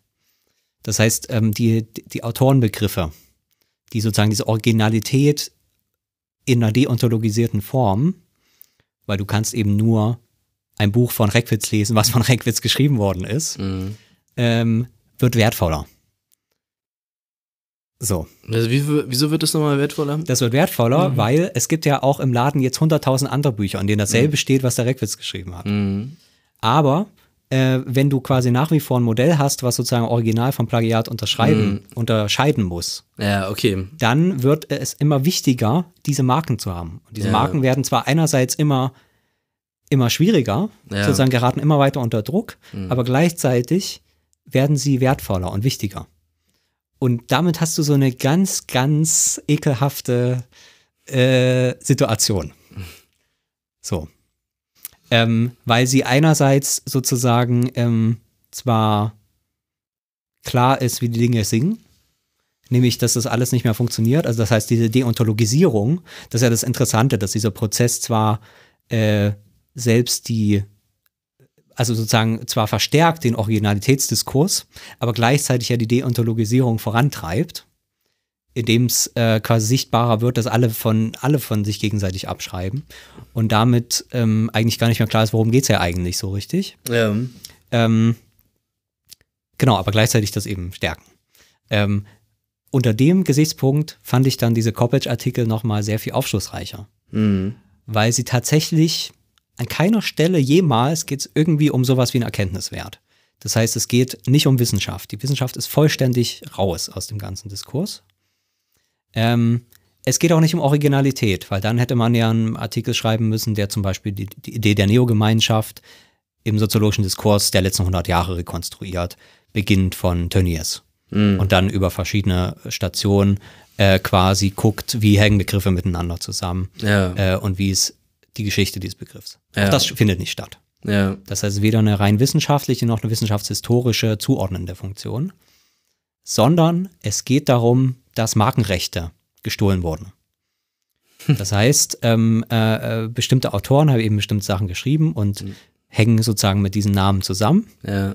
Und das hat sich jemand, äh, da hat sich niemand dran gehalten, dass Hm. diese Markenrechte Ja. ähm, behandelt werden. So. Ja. Ähm, zu deinem Argument auch noch von vorhin, das ist da, glaube ich, ganz wichtig, dass man sagt, okay, es wird geschrieben, ja, ja, hier an der Stelle, das bezieht sich auf den und den Autor. Das hat die Koppisch zum Beispiel an vielen Stellen gemacht, Ja. aber sie hat quasi nur das Zitat, das wurde ihr dann sozusagen auch ausgelegt, nur das Zitat belegt, was sie dann hat. Mhm. Und dann gingen meistens die Sätze nach dem Zitat gingen noch weiter und das war auch Genau, noch weiter. das hat, hat auch so einen schönen Namen. Wie heißt es nochmal? Ähm, Bauernopfer, nicht wahr? Ah ja, genau, das Bauernopfer. Bauernopfer, genau, das so kannte ich das auch dann- gar so nicht das vorher. Diese Technik. Man, man, man, man opfert sozusagen den einen Satz irgendwie als Zitat, aber den Rest gibt man als, als ähm, eigene äh, Darstellung aus. Ja. Ähm, das, das ist, äh, finde ich auch ganz interessant, ja. Ja. Also sie, ja, wie, was davon zu halten ist, also wie, wie Koppitsch da vorgegangen ist, finde ich trotzdem immer noch eine interessante Frage, weil sie, äh, Du, du hast gesagt, ja, ja, das ist so effizientes Arbeiten, Copy and Paste, da kommt das halt so rein und dann weiß man am Ende nicht mehr, was man da ge ge geschrieben hat und was nicht und so, aber meinst du nicht doch, dass sie irgendwie, also entweder ihr war es dann, die ist da wirklich so postmodern, so lässig und sagt so, ja, wissen eh alle, dass das alles immer so ein bisschen sich im Kreis dreht oder sie, sie macht halt doch irgendwie so eine, Ich sag's, ich sag's so wie es ist. Es, es, ich finde das vollständig uninteressant. Das ist, das ist was für, für sozusagen wissenschaftlich illustrierte Zeitschriften, sowas wie da eben das äh, Faz-Feuilleton zu diesem Thema, wo dann eben genau das, ja, was hat sie da getan und nochmal genau gesagt wird. Das ist für mich irgendwie wie so, wie so, äh, keine Ahnung. Princess Kate hat irgendwie wieder das äh, gesagt und so weiter. Und das ist irgendwie so, so was. ist Ich finde das, ich find das, jetzt vielleicht nicht so ganz ich interessant. finde das nicht aber, besonders interessant. Wie gesagt, ja. am plausibelsten halte ich das, die ist eine Universitätsprofessorin. Ja. Die muss den ganzen Tag tausend Termine haben und, und äh, äh, äh, ähm, äh, so. Und gleichzeitig hat sie sozusagen eine gewisse Ruhmsucht und sagt, okay, ich äh, schreibe gerne diese Bücher, Ja. aber objektiv keine Zeit dafür. Tja, ganz normales Dilemma, was sozusagen organisational vorgegeben ist. Stimmt, aber Ähm, äh, die meisten so. Professoren lösen dieses Problem halt irgendwie anders. Dass sie gar Vielleicht nicht dann schreiben. auf, auf Kosten Oder dass sie ihrer, ihrer wissenschaftlichen Mitarbeiter Das ist genau, oder so. genau. Ja, oder, auf Kosten, dass sie, dass sie halt massenmedial keine Bedeutung haben oder Ja, was auch immer. ja, ja. Klar, muss sich jeder was, was Eigenes raussuchen. Aber das alles findet keine, äh, das alles sozusagen die ganze Diskussion finde ich nicht besonders fruchtbar. Äh, jetzt- okay, also wir ja. können, wir können, gut, dann, dann, Vielleicht dann, dann von, Sachen mir aus, von mir aus können wir, können wir die Frage auch ausblenden. So Schuld- und Sühne-mäßig. braucht uns, okay, braucht uns nicht interessieren, wenn wir Ja. jetzt, sagen wir, soziologisch darüber reden, wie ähm, akademisches Wissen sich reproduziert und fortentwickelt, evolu evolutionär oder wie auch immer. Äh, das, ist, das können wir gerne so trennen, von mir aus. Äh, nur, dass es da nicht die, der falsche Eindruck entsteht, wir es geht jetzt um die Apologie von Coppage oder sowas, sondern es, Nee. ist, ist im Prinzip eher ein äh, de- Nachdenken darüber, ähm, was ist eigentlich der Zustand des akademischen Wissens institutionell und äh, unter ein, äh, äh, Kommunikationsbedingungen des 21. Jahrhunderts Genau. sozusagen. Ja. Also es ist eigentlich Beobachtung von Beobachtung, Ja. nämlich zu fragen, was macht eigentlich dieser Plagiatsdiskurs, Mhm. Wenn er quasi keinen wissenschaftlichen Fortschritt zum Nutzen hat? ja. Ähm, warum ist er dann überhaupt da? So, das ist letzten Endes die, erstmal die naive Frage. Mhm. So. Äh, und soweit war man ja schon, dass ähm, ich da diesem Peter Fuchs irgendwie zustimme. Es geht sogar um Markenschutz. Mhm. So, und jetzt kann man sich ja fragen, warum braucht man Markenschutz im, im wissenschaftlichen Diskurs? Und da kommt man natürlich ähm, da äh, sozusagen zu der Währung der Wissenschaft. Und das haben wir am Anfang schon mal angesprochen, ist Reputation. Mhm. Ähm, so, das heißt, ähm, da muss man wirklich eben darüber nachdenken, wie eigentlich Wissenschaftler Wissenschaft machen. Ähm, und das ist eben etwas, was ähm, in Organisationen passiert. Also es gibt sozusagen nicht mehr die freien Wissenschaftler des 18. Jahrhunderts, die sozusagen entweder selben, selber selbstreich waren oder irgendeinen Mäzen gefunden haben, der ihnen äh, irgendein Gehalt gegeben hat, von dem sie dann leben konnten. Und dann haben sie quasi den ganzen Tag irgendwie die Wissenschaft gemacht, die sie wollten. So Leute wie Goethe oder sowas. Die waren deswegen, weil sie quasi einfach quasi einfach ihr Grundeinkommen gewisserweise bekommen haben und dann machen könnten, was sie wollten, haben sie natürlich auch Phase für Phase immer sich eine neue Wissenschaft ausgedacht und das gemacht hat, äh, was ihnen Spaß äh, gemacht hat. Die Zeiten sind natürlich lange vorbei, äh, was, was ähm, viel auch mit den Gegenständen zu tun hat, ähm, Arbeitsteilung und so weiter, man kennt die Geschichte. Auf jeden Fall ist das Wissenschaft in quasi in ein Organisationssystem übersetzt worden, was Mittel zu verwalten hat. Ähm, und wie werden Mittel verwaltet? In dem Gutachten geschrieben werden. Und was steht in Gutachten drin? Da steht drin, ob diese Person quasi eine gewisse Reputation hat, dass sie diese, ähm, oder ein Potenzial oder was auch immer, Mhm. dieses Geld zu bekommen oder nicht. Ja. So funktioniert im Prinzip das ganze System. Äh, sozusagen, das ist die Anreiz, das Anreizsystem ist sozusagen ähm, Marktmodell. Also es Ja. gibt sozusagen ganz viele verschiedene Player, die verschiedene Leistungen anbringen. Und dann gibt es sozusagen eine Marktinstanz, die festlegt, wie viel Leistung X wert ist und Leistung Y wert ist. Und äh, Leute, die halt in bestimmten Journals geschrieben haben, sind halt dann wertvoller sozusagen als Marktsubjekte äh, als andere. Ja. Äh, und die Diskussion zum Beispiel, die gerade läuft, wo wir vielleicht auch nochmal eine Sendung darüber machen, soll quasi öffentliche Wirksamkeit von Wissenschaft auch anders angerechnet werden, hat ja genau den Sinn. Zu sagen, Ja. jemand, der wie, wie wir einen Podcast macht oder jemand, der in Zeitungen viel schreibt, Mhm. kann damit wissenschaftlich schon mal nichts gewinnen, weil das quasi in dem Anreizsystem und dem Reputationssystem nicht drin ist. Mhm. Andererseits wäre genau, was jetzt auch hier vom deutscher, der so deutschen ähm, Gesellschaft für Soziologie äh, Und, und, äh, allen Dutzende diversen anderen, ja. Fachgemeinschaften eben auch kritisiert wurde. Bestimmte Wissenschaften taugen einfach auch mehr als andere zur öffentlichen Wirksamkeit. Äh, Ja, ja, genau. Also Jede, jede Wissenschaft macht dann natürlich auf ihre Weise so das, das, das, das Reputationssystem und das hat natürlich immer Probleme. Ja. Aber am Ende geht es darum, dass eben Reputation irgendwie geschaffen werden muss durch das Ja. System und messbar gemacht werden muss. Ja, also im Prinzip ist Ähm. muss man, braucht man nicht mal Reputation sagen, sondern also es ist sicherlich eine Reputation oder was weiß ich bei Bourdieu, irgendwie symbolisches Kapital oder so könnte man ja auch sagen. Ähm, aber im Prinzip ist es einfach eine, ein Kriterium zur Hierarchisierung irgendwie, das man Genau. braucht. Und es ist ja erstmal jetzt, egal ob es jetzt irgendwie eine konkret, also es ist ja nicht Reputation in dem Sinne von wie ich kenne möglichst viele Leute oder so, sondern es heißt halt für bestimmte Peer Group kann damit was anfangen und findet das gut und lässt sich in den, äh, in der Ökonomik ist es halt so, da gibt es halt die Top 5 oder wie die heißen, äh, Big Five oder wie auch immer, Four, Five, ich vergesse es immer wieder. Äh, und die sind entscheidend. Wenn du darin publizierst, kriegst, Journals, du, die, ja. kriegst du den Tenure-Track. Wenn nicht, dann nicht. Oder, Genau.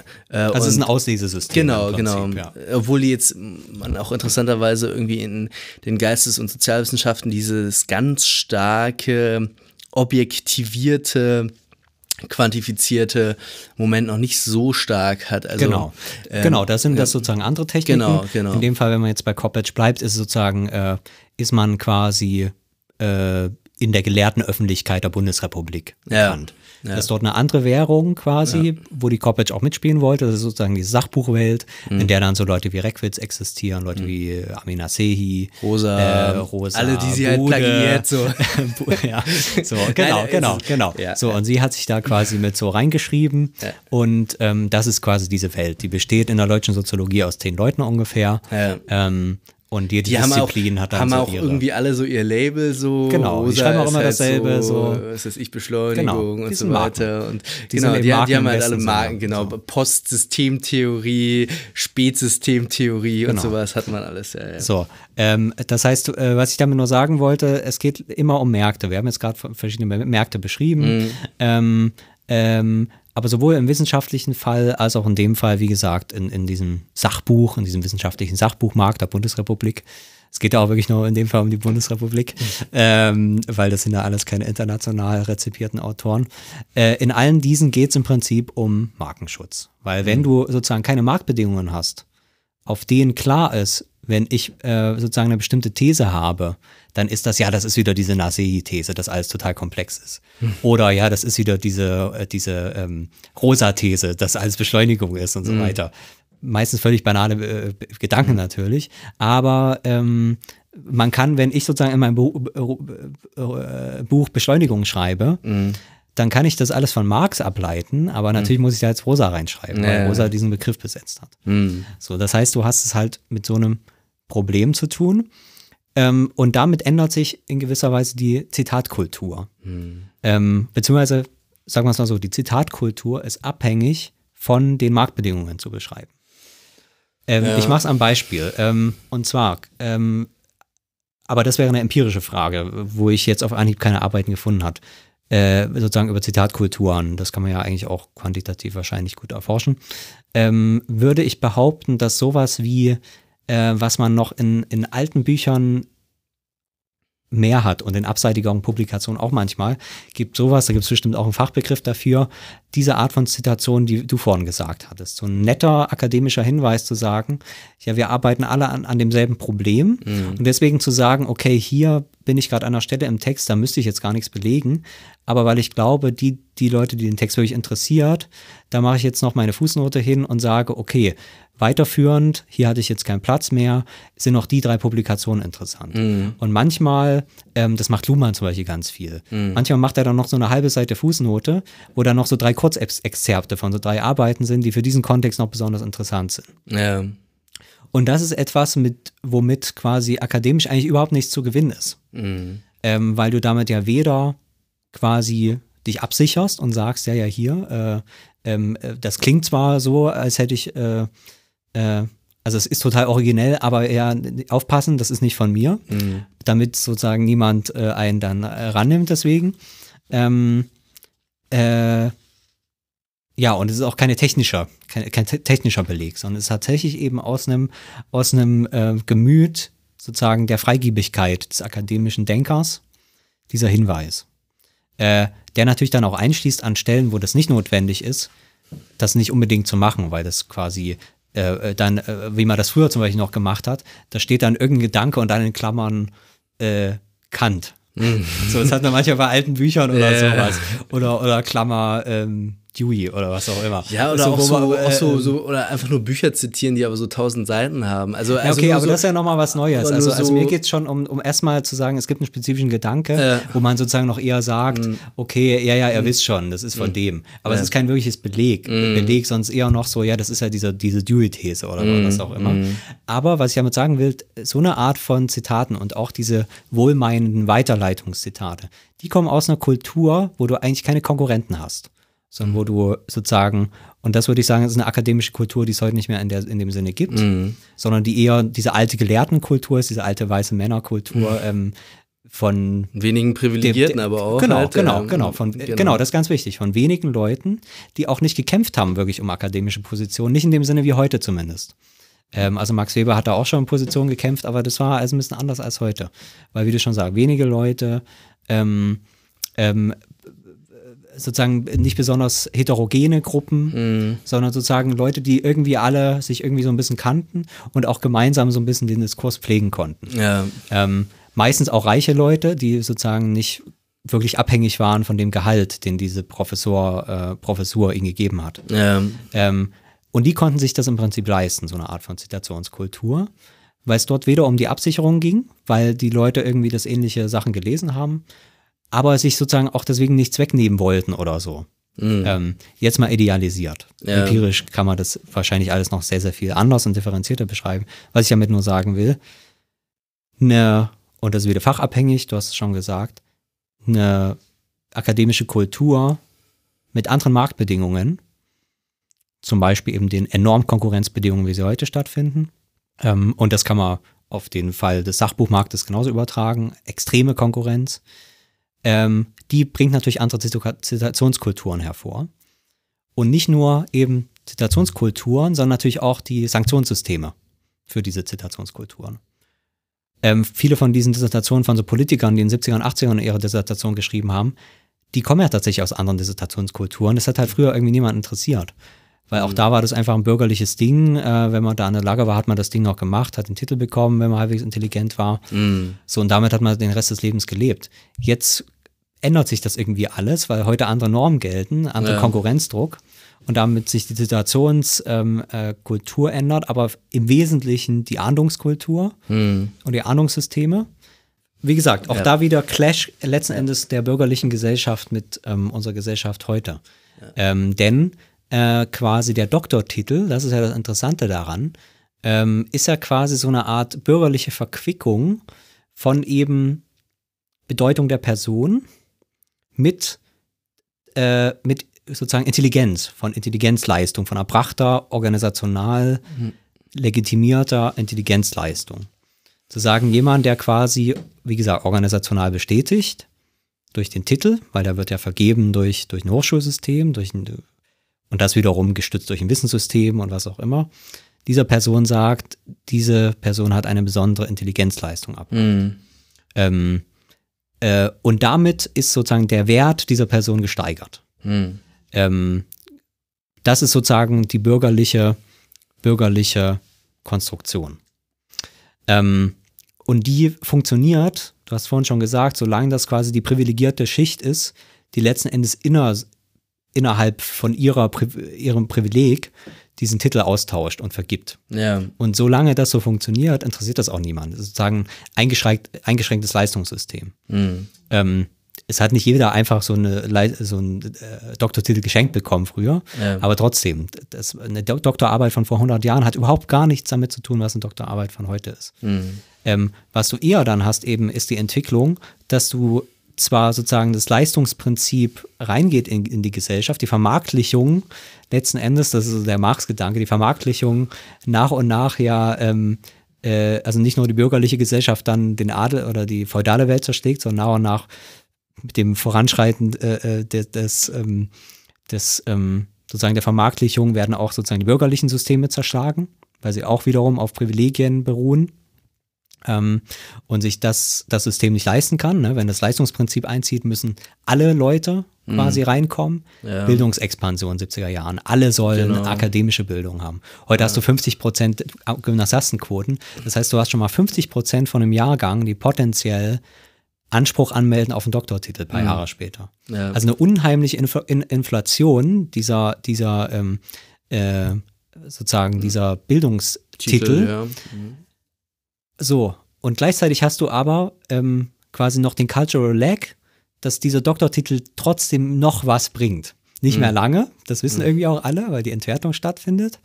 Ähm, und zwar radikal, völlig logisch. So funktioniert ein Marktsystem. Wenn alle diesen Titel haben, Ja. ist er nicht mehr so viel wert. Ja. Ähm, Äh, deswegen ist eben auch heute, äh, sind eben Leute, die einen Mastertitel haben, auch nicht mehr privilegiert in diesem Sinne. Natürlich sind sie gesamtgesellschaftlich, empirisch eindeutig privilegiert, aber sozusagen nicht mehr im Sinne von einer sozialen Stellung, mhm. weil du hast damit auch noch nichts gewonnen. Ja, sicher. Ähm, äh, äh, so, und das heißt, du hast diese Be Bewegung der Bildungsentwertung, weil sozusagen, ähm, also die kognitiven Leistungen werden zwar immer noch erbracht, die Intelligenzleistungen, aber sie übersetzen sich eben nicht mehr in, in Marktwert äh, von Personen, äh, sozusagen von Humankapital in, gewisser Weise. Ähm, und gleichzeitig hast du aber durch ein Cultural Lag trotzdem irgendwie noch, ist es noch interessant, diese Titel zu haben, weil so ein bisschen gut ist es trotzdem noch, so einen Doktortitel vorne dran zu haben. Ist nicht mehr so gut wie früher, aber es lohnt sich noch, irgendwie diese kurze Station zu machen. Mhm. Aber weil eben dieser Wert immer weiter steigt, äh, andersrum, weil dieser Wert immer weiter runter sinkt, werden natürlich letzten Endes die Kosten, die man dafür bereit ist aufzuwenden als Marktteilnehmer, äh, immer schwerer zu rechtfertigen. So, das heißt nochmal im Zuge seiner Karriere nochmal drei Jahre auszusetzen und so ein Ding irgendwie zusammenzuschustern, das ist schwierig zu begründen. Wenn man weiß, okay, langsam hat man schon die ersten sozialen Kreise, wo das schon nicht mehr schick ist, den Titel, Titel vorne zu haben, wo das schon so entwertet ist.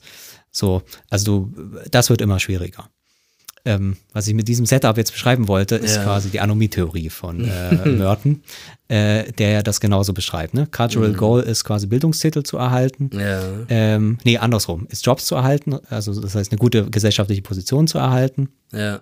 Ähm, so, wie komme ich damit hin? Durch Bildung. Das ja. ist das alte große Versprechen, Aufstieg durch Bildung. Mhm. So, und jetzt ist dieses Aufstiegsversprechen immer weiter entwertet worden. Dadurch, dass es eine Inflation gab dieser Währung.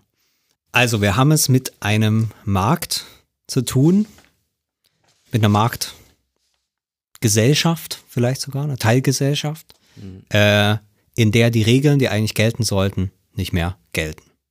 Mhm. Nämlich, dass man durch Bildung was erreicht. Und zwar wirklich durch diese Bildung selbst. Beziehungsweise, dass das nur zum Teil der Fall ist und deswegen die Kosten, die man da bereit ist, dafür aufzuwenden, äh, rechtfertigungsbedürftig werden.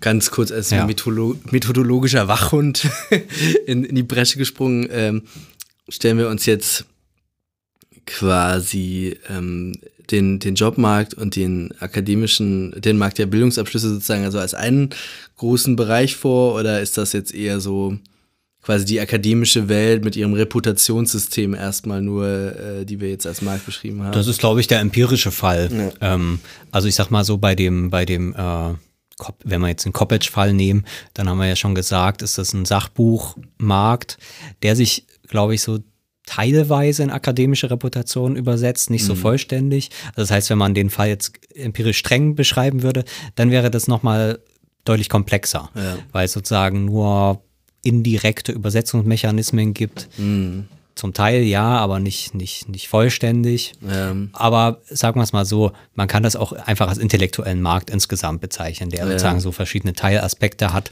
und in dem sich dann die Person irgendwie so äh, darstellen müssen. Das heißt, ein Wissenschaftler, der überhaupt gar nicht irgendwie massenmedial ähm, auftaucht, insbesondere Soziologen, die irgendwie so eine allgemeine aktuelle Themen auch machen, der, der muss natürlich auch im akademischen System irgendwie massenmedial mit auftauchen. Also das heißt, es gibt schon so Teilelemente von, von Reputationsressourcen ähm, ähm, in gewisser Weise. Ähm, ja. Ist eigentlich interessant, was, was für, für Kopic eigentlich zum Beispiel oder auch für Reckwitz so da so äh, wichtig noch ist, weil die sind ja im Prinzip beide, hatten ja beide ihre Professuren oder haben ja beide ihre Professuren, sind also quasi ökonomisch gut gestellt, äh, verbeamtet, eigentlich unkündbar, ähm, mit eigentlich schon quasi einer der höchsten gesellschaftlichen Stellungen irgendwie erobert. Jetzt sicherlich nicht Managergehälter, aber irgendwie quasi vollkommen gesichert. Und dann, dann scheint es dann sozusagen nochmal diesen extra Schritt zu geben, dass man sich auch als dann noch als echter Intellektueller auch noch beweisen muss mit irgendwie der, der Großanalyse sozusagen, wie die Dinge so stehen. Also es gibt genau, auch Gesellschaftsdiagnosen. Genau. Auch im anderen Bereich, so Harald Lesch oder sowas, also solche Leute, das, ich weiß gar nicht, ob der jetzt irgendwie wirklich Professor ist oder nicht, aber schon, es, ja. es, gibt so aus anderen Wissenschaftsbereichen eben auch dann so, irgendwann wird man halt so Grand Monsieur äh, und man steht dann quasi fürs Universelle und dann kann man auch über alles reden und dann Genau. kommentiert man auch einfach gesellschaftliche Debatten, wie man, Genau. wie man äh, Ja. äh, lustig ja, ja, das ist nochmal ein eigener, eigener Mechanismus. Ähm, ich wollte das ja jetzt wie Merton beschrieben haben und ich fand das deswegen sehr instruktiv, weil Verweis auf unsere Sendung ähm, zu Mertons Anomie-Theorie, mit, denen wir- mit der wir schon äh, Donald Trump ähm, Wir- wir- versucht haben zu erklären. Äh, Und, äh, und nochmal mit Mao Zeumann über den Autoritarismus gesprochen haben. Äh, Genau, kommt auch da vor. kam der nochmal. Und tatsächlich kann man, finde ich, auch, wie gesagt, erste spekulative These in dieser Sendung, die hier vorgestellt werden muss, äh, bereitgestellt zur Diskussion, äh, ähm, kann man, finde ich, auch diese Situation gut beschreiben, wie sich die, die Marktteilnehmer dann verhalten. Ähm, mit dem Schema, das Merton vorschlägt. Ich habe das jetzt mal für diese, für diese Plagiatsfrage äh, durchbuchstabiert. Äh, und interessanterweise findet man empirisch auch Altfälle. Und zwar gibt es einmal die Konformität. Konformität ist bei Merton dieses ähm, quasi drauf zu pochen, dass es irgendwie so weitergeht, quasi. Ähm, Konformität äh, sind, würde ich sagen, ähm, die Wissenschaftler, die noch an das, die sozusagen noch daran glauben, dass das alles korrekt gehen müsste und die für sich selbst einen hohen Anspruch haben, die nicht so wie Koppetsch irgendwelche Exzerpte machen und aus den Exzerpten irgendwelche Texte, sondern die ganz genau alles überprüfen und arbeiten, so wie sich das gehört. Auch wenn sie vielleicht irgendwo wissen, dass sie damit nichts gewinnen. Ne? Also konform sich verhalten nach diesem System äh, und ähm, genau, entsprechend quasi äh, diese Norm sich weiterhin verhalten. Äh, und quasi fleißig an ihren Abschlüssen arbeiten, diese Abschlüsse alle korrekt machen, korrekt lernen und so weiter. Ähm, sind im Zweifelsfall natürlich Leute, die nicht besonders privilegiert sind, weil privilegierte Leute können ja eher über den Normen stehen, weil sie wissen, im Zweifelsfall musst du halt die richtigen Leute kennen und das richtige Kapital haben. Also konform verhält sich jemand, der nicht unbedingt quasi kapitalmäßig gut ausgestattet ist. Auch das wieder vielleicht erstmal nur These. So, dann haben wir Ritualismus. Ähm, Ritualismus war bei Merton so dieses noch sozusagen auf den absurdesten Normen pochen und sozusagen ritualisiert handeln, obwohl völlig klar ist und man das auch selber weiß jederzeit, äh, dass das alles nur noch eine Show ist. Was war denn da eigentlich der Unterschied zum Konformismus nochmal? Ich krieg das gerade nicht mehr Na, zusammen. Konformismus ist halt noch dieses, äh, wenn ich mich richtig erinnere, ähm, quasi ähm, noch daran zu glauben und das auch wirklich zu machen. Hm. Also bei Ritualismus ist ja sozusagen sowas, man macht es nur noch eigentlich so scheinbar. Ähm, aber de facto, de facto ähm, ist es einem eigentlich egal. Man ist letztendlich, also Ritualismus ist so eine Art äh, Zynismus, aber einer, der sozusagen die Ironie nicht, nicht sichtbar macht. Was gibt's noch? Äh, ich habe hier noch stehen ähm, Rückzug. Das ist einfach zu sagen, ich mache dieses ganze Spiel hier nicht mehr mit. Ich mache einfach keine Wissenschaft, ganz einfach. Ja. Machen immer mehr Leute. Ähm, ja, ist ganz interessant. vernünftig. Die, das, äh, ich weiß nicht, das passt jetzt eigentlich gar nicht so richtig, aber der hier der Philipp da die, der lange Sommer der Theorie geschrieben hatte, Hm. ähm, der hatte ja auch gemeint, dass die Theorie eigentlich auch abgewandert wäre aus dem Akademischen. Das stimmt jetzt natürlich nicht so ganz, vor allem bei uns Soziologen jetzt nicht so richtig, aber, aber schon, dass das eher so in diese, was weiß ich, so noch an Kunsthochschulen und so und in irgendwelchen Spezialblättern und so, aber eher so ins Ästhetische, an Theater Ja, und so. ja. Und da gibt es solche Diskurse, aber so die große, so das Theoretische als, als, als Lebensform, das ist eigentlich irgendwie aus der, aus der akademischen Mhm. Welt verschwunden. Und das wäre ja vielleicht auch so eine Art, eine Variante von Rückzug. Ist jetzt nicht, ist jetzt nicht gesagt, dass das irgendwie damit gemeint ist jetzt hier bei deinem Beispiel. Naja, aber, äh, aber es, ist, es gehört auf jeden Fall schon mit dazu Ja. zu sagen, okay, ich ziehe mich in Bereiche zurück quasi, in denen das nicht mehr gilt, Mhm. äh, diese Regeln. Im, im, Im Beispiel von Merton hatten wir das, weil der er das ja nicht so richtig ausbuchstabiert. Mhm. Wir hatten da, glaube ich, damals über, über Drogensucht zum Beispiel gesprochen, die man so erklären kann. Und man sagt sozusagen eine Suchtwelt, in der ganz viele sozusagen äh, ähm, Realitätsebenen ausgeschlossen sind, dadurch, dass sozusagen der Körper biochemisch so abgewandelt wird, dass er seine Sozialität ganz grundsätzlich ändert, rein, rein biophysisch, ähm, ist sozusagen ein Ausschalten von diesem System. Wenn man sagt, okay, ich bin einfach nicht mehr in einem, schon mal in einem Wissenschaftssystem, wo ich ähm, zitiert werden muss, sondern wo ich einfach frei denken kann, weil ich letzten Endes ähm, für ganz andere Sachen bezahlt werde. Ähm, klar, das, also, also relativ sozusagen kann man das natürlich als Rückzug beschreiben. Ja, Finde ich meine, das es gibt ja auch so ein paar, freischwebende Intellektuelle, zum Beispiel so auf Twitter oder so. Genau, das so ist ein anderes- Sind anderes halt so ein paar. Leute, die, Genau. die sind halt eigentlich Freie haben die jetzt keine freie Wissenschaft oder so oder die, die kommentieren zu allem und es ist halbwegs unverständlich auch manchmal, weil die halt schon ihre eigene intellektuelle Welt dort ähm, erschlossen haben und irgendwie auch ihren eigenen eigenen Jargon irgendwie Genau. entwickelt haben, ihre eigene Großtheorie im Prinzip, die auch quasi konkurrenzfähig wäre mit irgendwelchen etablierten akademischen Teil. Großtheorien, aber äh, Inhaltlich, in- aber niemals eben niemals in der Reputation. Niemals in der Reputation und in der äh, Monetarisierbarkeit. Genau, weil, es halt nicht die, nicht die äh, anerkannte Theorie ist. Genau, genau. Ähm, genau.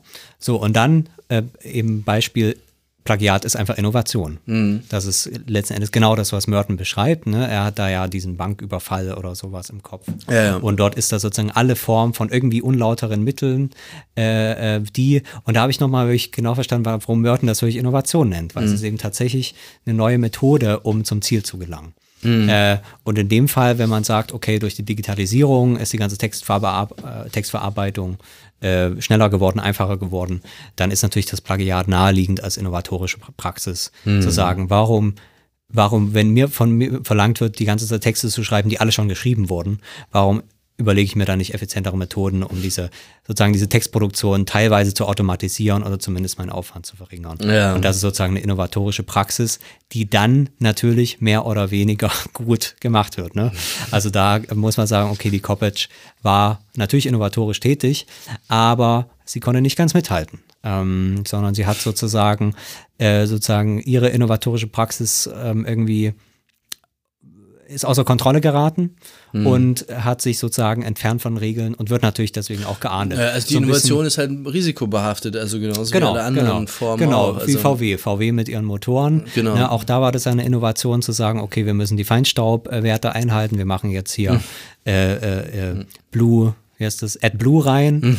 äh, und dann sind aber durch das AdBlue irgendwie, äh, ist das Risiko da gewesen, okay, jetzt steigt dann irgendwie der Verbrauch extrem an, Hm. das können wir den Kunden wiederum nicht verkaufen, deswegen macht man so eine Zwischenlösung, ja, wir machen noch AdBlue und alles, die Innovation, die die EU gefordert hat, aber wir machen so eine Art von Trick rein, dass es sozusagen nicht vollständig dann in der Praxis umgesetzt wird. Ist nochmal eine zusätzliche Innovation, die aber dann doppelt riskant ist und natürlich äh, am Ende der Preis gezahlt werden musste. Oder halt doch jetzt auch der Relotius irgendwie, weil er ja, Auch also, ähm, also ohne das jetzt irgendwie, was weiß ich, das irgendwie werten zu wollen oder äh, hoch, hochhalten zu wollen oder irgendwas, sondern einfach, dass, dass ich glaube, rein psychologisch man, sobald man merkt, ah ja, so funktioniert es ja auch. Und zwar mit, mit einem Aufwand, der, der akzeptabel ist und nicht mit einem Aufwand, der quasi meinen gesamten subjektiven Einsatz Tag für Tag erfordert.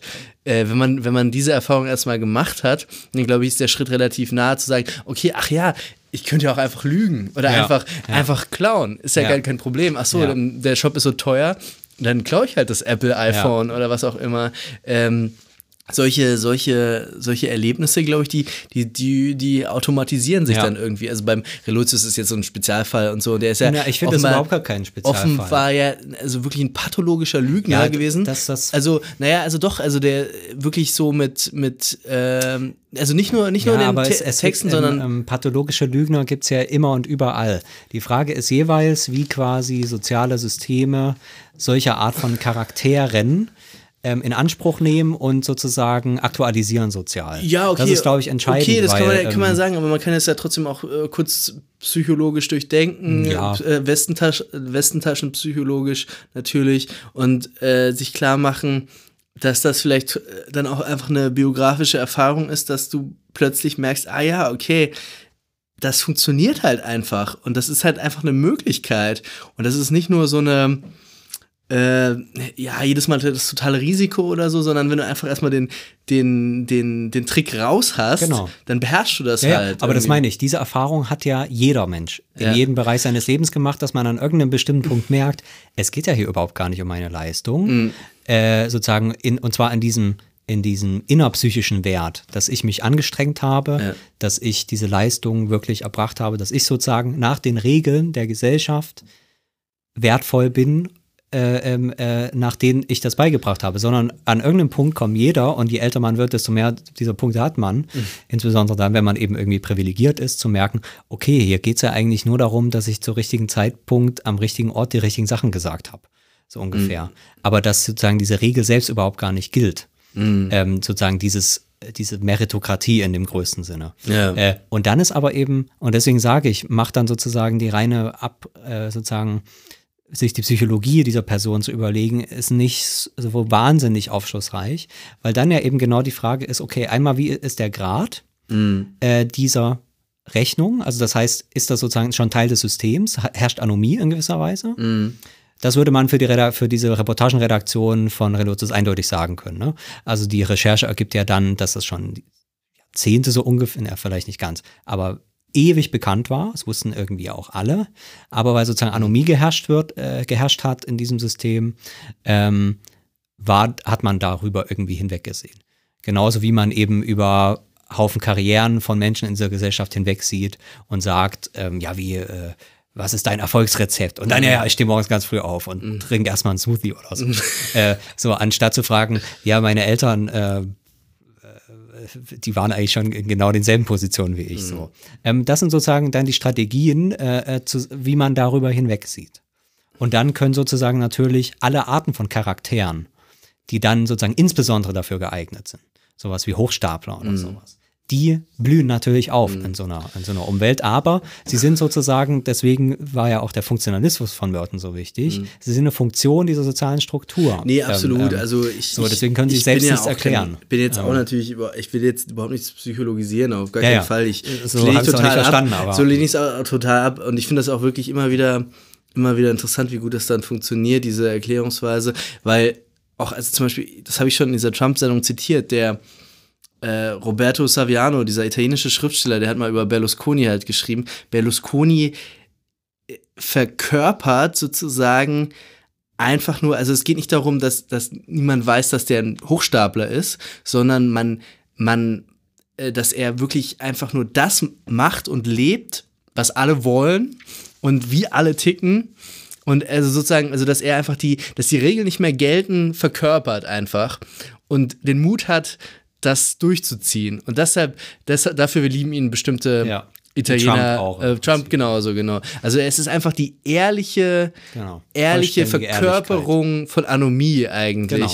Ja. Und äh, wenn du ihn wählst, sagst du, ja, das bedeutet, der, der Vertrag gilt nicht mehr, den wir Ja, eigentlich genau. miteinander behauptet haben, dass er gilt. So, Ja, so ungefähr. Das ist, das ist wirklich interessant. Und Ja. dieses Motiv taucht immer wieder auf, Ja. egal wie man das spielt. Ja. Ja, im Falle der Hochschule finde ich interessant, dass das aber alles und im Falle, äh, und das hat man bei Coppage zuletzt gesehen, und zwar einer Brutalität, die ich doch nochmal erstaunlich finde, dass dieser Zugang absolut null stattfindet im Diskurs. Also wirklich null. Sondern es findet eben die Psychologisierung statt, äh, beziehungsweise weniger vielleicht sogar die Psychologisierung als erstmal die extreme Moralisierung, zu sagen, hier haben wir eine Person, die sich nicht an die Regeln gehalten hat die betrogen hat, systematisch, die äh, und so weiter und so fort. Die Bücher müssen zurückgezogen werden, die noch ihren Verlag verraten hat, in gewisser Weise jetzt noch ins Unglück stürzt und so weiter und so fort. Äh, und dann wird sie sozusagen diese Jagd gemacht.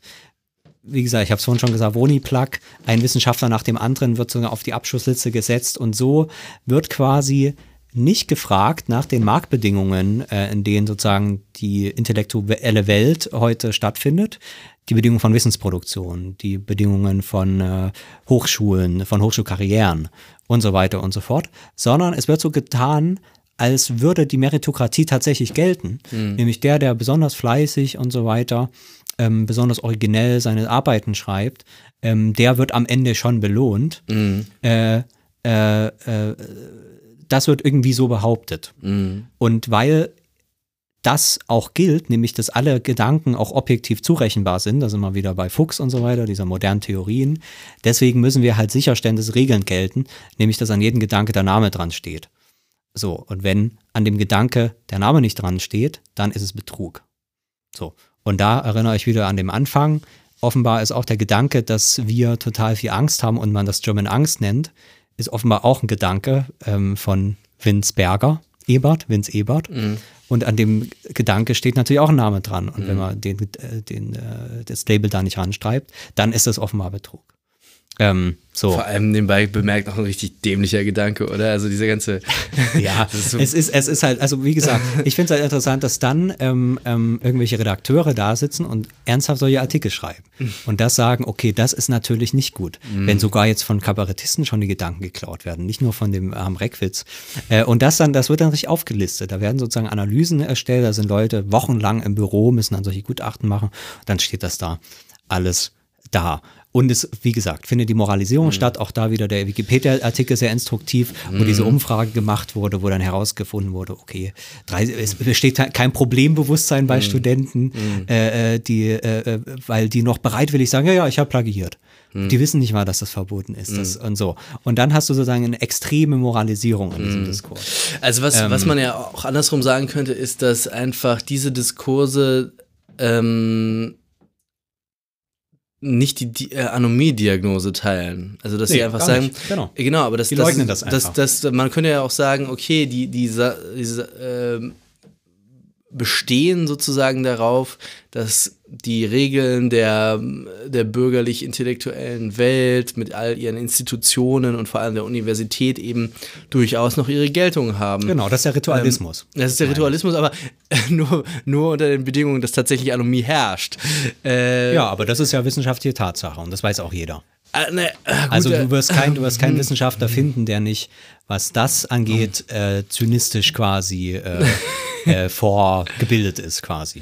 Ja, also na, Weil wenn du das, wenn du diese, diesen Zynismus hast, dann kannst du auch deine Karriere schon mal sparen. Du musst schon wissen, wie du dich strategisch verhältst in deiner wissenschaftlichen Karriere, um dahin zu kommen, okay, wo du hinkommen willst. Aber den, den Zynismus hast du doch eigentlich in jeder Institution genau. immer. Das ja. ist aber das gehört aber auch, das gehört auch zu jeder Institution dazu und genau. äh, zu jeder Organisation. und das zu einem Teil. Und ja. das also das, das schließt aber noch nicht notwendigerweise die Anomie-Diagnose mit ein. Ähm, ja, wahrscheinlich hat sie trotzdem ihre Geltung ja. in einem bestimmten Ausmaß. Na, aber sie, na, sie hat ja deswegen Geltung, weil, wie gesagt, deswegen fand ich das so interessant, diese, diese, diese Hetzjagden, die mhm. bei diesen Plagiaten gemacht werden und die immer und immer stärker werden. Auch das, wie gesagt, vielleicht eher eine empirische Frage, die man mal untersuchen müsste. Also eine mhm. Soziologie des Plagiats, die ich auf Anhieb nicht gefunden habe, wo, äh, ist wahrscheinlich ein extrem dankbares Forschungsfeld. Mhm. Ähm, aber diese Inflation der Plagiate, und sozusagen auch die Inflation und auch die Verstärkung der Heftigkeit dieser Hetzjagden mhm. und wie, sie, wie, wie diese Coppage jetzt sozusagen vernichtet wurde als Person. Wegen, weil sie Vince Ebert irgendwie irgendwelche Sätze geklaut hat. Naja. Wie gesagt, ich will das, äh, äh vielleicht bin ich da jetzt wieder in der falschen Position, das zu verharmlosen. Ja. Ist ja eigentlich auch nicht mein Punkt. Aber ähm, wie gesagt, für mich ist diese Heftigkeit irgendwie schon mal äh, erstaunlich. Ähm, und das ist für mich ge genau ein Anomie-Hinweis, mhm. weil sozusagen je je anomischer der Zustand ist und je mehr aber sozusagen das nicht anerkannt werden kann, okay, desto stärker muss hm. quasi moralisiert werden. Verstehe Und die Moralisierung ja. wird stärker, da bin ich schon überzeugt. Ähm, ähm, also ich, so. ich ehrlich gesagt, meine, meine Wahrnehmung jetzt, ich habe jetzt so ein bisschen Zeit und äh, äh, ähm, FAZ reingeschaut, da wirkten mir die Artikel ehrlich gesagt noch nicht so eiferisch. Die waren, die waren eher so, ja, sollte das nicht auch irgendwie ein Maßstab sein, der für diesen Text gilt und so. Also ich fand es ich fand's jetzt nicht so heftig. Ähm, in, in, den Spiegelartikel bin ich nicht reingekommen, der ja. war hinter der Paywall ja. schon. Vielleicht, vielleicht, vielleicht ähm, zum Teil habe ich das vielleicht reininterpretiert. Ja. Äh, was aber für mich entscheidend war, war diese diese, dieser Pranger. Ja. Zu sagen, ja, hier gab es dies und das, sondern, sondern wie gesagt, für mich hat dieses eine Artikelformat, was ich vorhin schon gesagt habe, war entscheidend, wo so ein Absatz war, Coppage, bla bla bla. Mhm. Und dann war so, das hat sie getan mhm. und das hat sie getan und ja. das hat sie getan. Das war so eine Anklageschrift mhm. aus meiner Sicht, wie auch mm. immer mhm. man die bewerten möge, mm. fand ich es immer absurder. Also mm. wie mhm. gesagt, es war so irgendwie, ja, ja, die hat bei Reckwitz dies, die hat bei Reckwitz das und mhm. dann hat sie sogar von diesem Kabarettisten, hat sie die German Angst geklaut. Weißt du, so, also in welchem Artikel es war das so eine Art von, das war glaube ich sogar in der FAZ. Aber ja, da kann ich einfach empfehlen, mal Coppage Plagiat bei Google News einzugeben. Ja, ja, das findet man die alle. Gute äh, Empfehlung, heißer Tipp. äh, so, auf jeden Fall fand ich das, also wie gesagt, diese Anklagende das wirklich dann eben so in detailliert so richtig zu schwelgen darin und das hat sie auch noch getan und das mm. und äh, ihr dürft nicht vergessen, dass sie das auch noch geklaut hat und so mm. so eine in so einer Art von ähm, wie, äh, meinetwegen habe ich das da auch reingedeutet und reingelesen inquisitorischer ähm, Eifer aber es war tatsächlich irgendwie sowas mit wie gesagt, auch dafür möge, möge man mich kritisieren mit Lappalien. So, mhm. äh, worauf ich eigentlich noch zum Ende der Sendung hin will, ist, wir haben ja noch die letzte Form von äh, Reaktion auf diese Anomie vergessen, äh, die Merton da beschreibt, nämlich die Rebellion, wie er das nennt. Mhm. So, und die Rebellion akzeptiert dieses Wertesystem nicht. Mhm. Weil sie sagt, okay, wir können zwar jetzt weiter darauf bestehen, dass die Wissenschaft aber auch hundertprozentig eine Meritokratie ist und wenn ihr nur alle immer richtig zitiert ja. äh, und äh, sozusagen kenntlich macht, äh, wer hier wirklich die originalen Gedanken hat und zwar so original, dass sie dann dafür berechtigt, auch eine Professur zu bekommen, im Unterschied zu den anderen 99 ähm, Idioten. Ähm, so ein System kann man ja auch ablehnen und sagen, das ist vielleicht gar keine gute Art und Weise, Wissenschaft zu organisieren. Und zwar aus verschiedenen Gründen, nämlich das, was wir schon diskutiert haben, ne, dass es objektiv so Wissenschaft nicht zu beschreiben ist. Mhm. Also wissenschaftlich, sozusagen nach allen wissenschaftlichen Kriterien, ist das keine Art, mit der man Wissensfortschritt beschreiben kann. Mhm. Ähm, das heißt, es ist eigentlich ein System, was schon mal die Realität auf eine gewisse Weise missachtet. Was erstmal nicht schlimm ist, ist, so funktioniert ja auch Gesellschaft in gewisser Weise.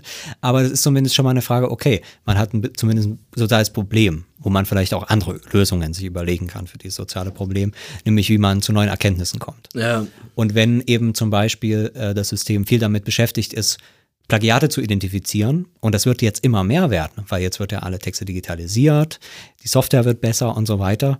Ähm, also es werden ja einfach immer und immer und immer und immer mehr Plagiate werden. Es wird ja nichts mehr stehen bleiben. Da muss man mal realistisch sein. Mhm. Aus den letzten 100 Jahren an Dissertationen. Die sind ja alle noch nicht eingescannt, weil die alle in irgendwelchen Archiven sind. Aber irgendwann gibt es keinen Grund mehr, die äh, nicht einzuscannen und, und, und durchzuchecken. Mhm. So. So. Mhm. Und das heißt, es wird eigentlich immer, immer schwieriger. Und, und dann ist die Frage, wenn das sozusagen nicht mal mehr ein Aufwand bedeutet, sondern einfach immer alles jetzt in Zukunft als Plagiat identifiziert werden kann auf die eine oder andere Weise und man dann höchstens nur noch sozusagen darüber diskutiert, was ist jetzt der richtige Algorithmus, um dies und das zu identifizieren, dann kann man sich ja fragen, okay, braucht man nicht Rebellion und muss ich überlegen, wie ein anderes System möglich ist. Ja. So, und da kann man sich natürlich Sachen überlegen. Ähm, nämlich ähm, Systeme, die halt nicht mehr auf Konkurrenz basieren. Mhm. So, jetzt mal ganz. Das ist dann am Ende immer wieder dieselbe Moral äh, ähm, äh, von der Geschichte, aber das kann man sich ja überlegen. Ich habe vielleicht als Sinnbild dafür, muss ich dann tatsächlich an den Podcast denken. Ja. Podcast ist als, als soziale Form, jetzt gar nicht als technisch oder was auch immer, lebt natürlich wirklich vom Austausch. Es gibt mhm. auch, äh, es gibt sowas, ähm, daran muss ich noch denken, von dem ähm, Heusinger, so einem niederländischen Kulturhistoriker, mhm. der hat mhm. dieses berühmte Buch Homo Ludens geschrieben. Ah, ja. mhm. Wo er sozusagen über das Spiel, die spielerischen Elemente in der menschlichen Kultur, die er schon seit Urzeiten erforscht. Und da fand ich sehr interessant, dass er dieses agonistische Element dort identifiziert, was zum Beispiel die griechische Kultur nach seiner Angabe geprägt hat. Ja. Das heißt, ähm, das fand ich ganz interessant, das hat man in der Podcast-Welt auf jeden Fall. Eine Konkurrenzform, die aber diese spielerische Form ist, sich selbst zu übertrumpfen mit immer neuerer Originalität, mit neuen Moves, mit dies und das, was man auch im Hip-Hop hat. Mhm. Ähm, so noch, noch einen cooleren Rhyme, einen cooleren Bezug oder was auch immer, mhm. sich zu übertrumpfen. Und das ist zum Beispiel eine Konkurrenzform, die in der Podcast-Welt auch da ist aber das ist eine agonistische Konkurrenzform. Ja, was bedeutet ähm, das in dem Zusammenhang agonistisch? Agonismus ist, dass man sich sozusagen selbst eigentlich steigern will. Das heißt, wie beim Battle Rap. Mhm. Bei Battle Rap wirft man sich quasi der eine dem anderen immer neue Schimpfwörter entgegen, aber das macht man nicht, um den anderen herabzusetzen, sondern ihn anzustacheln, mhm. sich selbst wieder zu übertrumpfen. Das heißt, es ist sozusagen, ja. das, das meine ich mit dem, mit dem Agonistischen, was der mhm. Heusinger auch beschreibt. Das heißt, das ist zwar eine Form von Konkurrenz, aber das ist überhaupt gar nicht die Marktkonkurrenz, weil, weil der, der Prinzip, das Prinzip sozusagen nicht die Verteilung von, von begrenzten oder also künstlich letzten Endes begrenzten Ressourcen ist, sondern sozusagen die Selbststeigerung. Ja. Das will ich nur damit sagen, äh, wenn man sagt, okay, in der Podcast-Welt gibt es natürlich auch Konkurrenz und so weiter. Mhm. Aber es ist sozusagen nicht diese Konkurrenz, dass es hier um Position gibt, weil wenn es hier nichts zu gewinnen gibt und nichts zu verlieren, weil niemand sozusagen ähm, hier Positionen sozusagen mit Podcasts bekommt, mhm. dann fehlt letzten Endes das gesamte Anreizsystem, ähm, um äh, sozusagen dieser, dieser Konkurrenz. Das mhm. interessante Effekt ist, Und ähm, da, da, da, ähm, das hast ja, da, oder das hat man schon mehrmals in der Sendung, diese Art von sozusagen fröhlichen äh, oder, oder ähm, äh, liebmeinenden Zitaten, wo man sagt, guck doch nochmal danach. Das ist interessanterweise wiederum ein äh, Zitatprinzip, was dann in der Podcast-Welt extrem wichtig wird. Weil man quasi natürlich seine Reichweite, seine, ähm, seine, ähm, seine Bedeutung für das Netzwerk dadurch steigert, dass man quasi zitiert. Und zwar nicht in diesem Sinne, ja, ja, ich habe das geschrieben, ich hätte es gerne gedacht, aber leider hat es schon jemand anders gehabt. Ja. Sondern in diesem Sinne, ja, der hat was gesagt oder die hat was gesagt und ähm, ich habe noch was hinzuzufügen. Und hört doch mal bei dem noch rein, weil das ist auch total interessant. Das Ja. heißt, man hat so eine Art von ähm, gegenseitigen Befruchtung in gewisser Weise, die dadurch entsteht, dass man kein Marktprinzip mehr hat, was Ressourcen quasi verteilt. Ähm, das heißt, man hat ein vollständiges anderes Anreizsystem, was interessanterweise dazu führt, dass nicht mehr plagiiert wird. Weil sozusagen der Anreiz für, für, für, für Plagiation, der Innovationsanreiz quasi wegfällt. Hm. Und das fand ich irgendwie einen ganz interessanten Gedanken. Äh, Finde ich auf jeden Fall auch sehr interessant. Ich, also ich überlege jetzt gerade, ein Spiel ist in dem Sinne nicht marktförmig oder so, als dass es sich ähm, eigentlich ja immer nur auf sich selbst bezieht. Also, keine Ahnung, äh, ein äh, Fußballspiel oder ein Brettspiel oder was auch immer, das hat, hat irgendwie einen Rahmen von Regeln, aber sie haben nur sozusagen nur Geltung innerhalb dieses kurzen Moments, in dem man zusammenkommt, um das zu spielen eigentlich. Und es gibt nicht diese, es gibt nicht irgendwelche, also es ist kein Mittel zu sozusagen. es gibt kein genau. instrumentelles. Genau, es hat einen Selbstzweck. äh, das ist auch Verhältnis von ist Heisinger, Selbstzweck, ganz von genau. Heisinger die, das Hauptargument. Genau. Dass er sagt, dass das Kultur dadurch beschrieben werden kann durch ganz viel Selbstzweck, genau. der im Sozialen stattfindet. genau. Weil, und das ist auch das Entscheidende, ähm, ähm, ähm, äh, ähm, und das macht er, macht er auch äh, sozusagen genetisch in der Entwicklung der Person macht er das fest, wo er sich das, aber ich weiß nicht, ob das alles stimmt, aber es macht schon Sinn, auf die Kinderpsychologie, wo du sagst, dass, wo du zeigen kannst, dass bis so im Alter zwei, drei oder sowas, oder, oder noch ein bisschen länger, die Kinder gerne sozusagen einfach machen, was sie wollen. Die machen Ja. dann irgendwelche Sachen kaputt und so weiter. Und dann gibt es so einen Entwicklungsschritt, wo die Kinder am Anfang sehr, sehr radikal ähm, äh, darauf bestehen, wenn jemand sich nicht an die Spielregeln hält, ihre Mitkameraden, Spielkameraden und Kameradinnen, ich weiß gar nicht, ob man das auch sagt, aber ähm, quasi auf die Spielregeln festzulegen. Und wenn sich jemand nicht an die Regeln hält und der Spielverderber ist, daher kommt der Begriff, dann ist es im Prinzip der ein extremer Regelbruch, Ja. wo du sagst, warum machst du uns das ganze Spiel kaputt? Mhm. damit bist du doch eigentlich, ähm, also du bist hier der Böse. Ähm, und und das, diese Art von Sanktionierung kann natürlich nur stattfinden, wenn quasi es eben der Selbstzweck das Entscheidende ist. Wenn man sozusagen gemeinsam diese Realität aufbaut, die durch das Spiel hergestellt wird und gemeinsam quasi diesen Spaß hat. Okay, Ähm, aber das, so. dasselbe Prinzip könnte man ja trotzdem auch für ein, ein zweckmittelrelationsmäßiges System sich vorstellen. Da wird ja genauso auf die Einhaltung der Spielregeln gepocht. Wir haben ja gerade die ganze Ja, Zeit darüber genau. geredet, wie die Ja. auf die Einhaltung der Spielregeln auch bei Natürlich. den Erwachsenen gepocht wird. Ja. Das ist aber das Ding, dass es eben nicht funktioniert. Äh, weil in dem Fall die Sanktionsmöglichkeit nicht existiert. Weil es gibt ja keine Sanktionsmöglichkeit, die Leute daran zu erinnern, ja, wir arbeiten doch ja alle an der großen gemeinsamen Sache der Wissenschaft. ja, aber was, was Ja. ist denn die Sanktionsmöglichkeit im Podcast? Äh, dass Leute, dass Leute sozial ausgeschlossen werden, dass man sagt, der ist ein Arschloch mit, ähm, der, der hört den einfach nicht mehr an. Und Ja, diese gut, aber das- Sanktionsmöglichkeit, aber, die ist ähm, hundertmal wirksamer äh, als, als jede andere, weil die andere Sanktionsmöglichkeit, die führt ja nur dazu, dass die Leute sagen, okay, ich muss meine Plagiate besser, besser ähm, äh, ver, ver, verstecken. Also das andere, Ja. darum geht es mir, es geht um die Beziehungshaftigkeit. Sozusagen das Marktmodell kennt sozusagen keine, keine Beziehungshaftigkeit der Teilnehmer, die das das Spiel hat ähm, das sozusagen auch, also das heißt, ein Spielverderber, der hat quasi auch kein, kein Selbstwertgefühl in gewisser Weise. Jemand, der aber plagiiert, hat ein besonderes Selbstwertgefühl, weil er sozusagen schlauer ist als das System. Ein Spiel, ein Spiel, ein Spiel, was sozusagen einen Selbstzweck da, dadurch, Innovator ähm, versteht, ja. Ja, genau. Das So. schon, ja. Ja, also ich bin mir nicht ganz sicher, ob, ob, ob sich das so, so ganz klar abtrennen lässt, aber, aber ich finde es Es ist ja interessant, dass man da vielleicht bleiben wir beim, beim Podcast.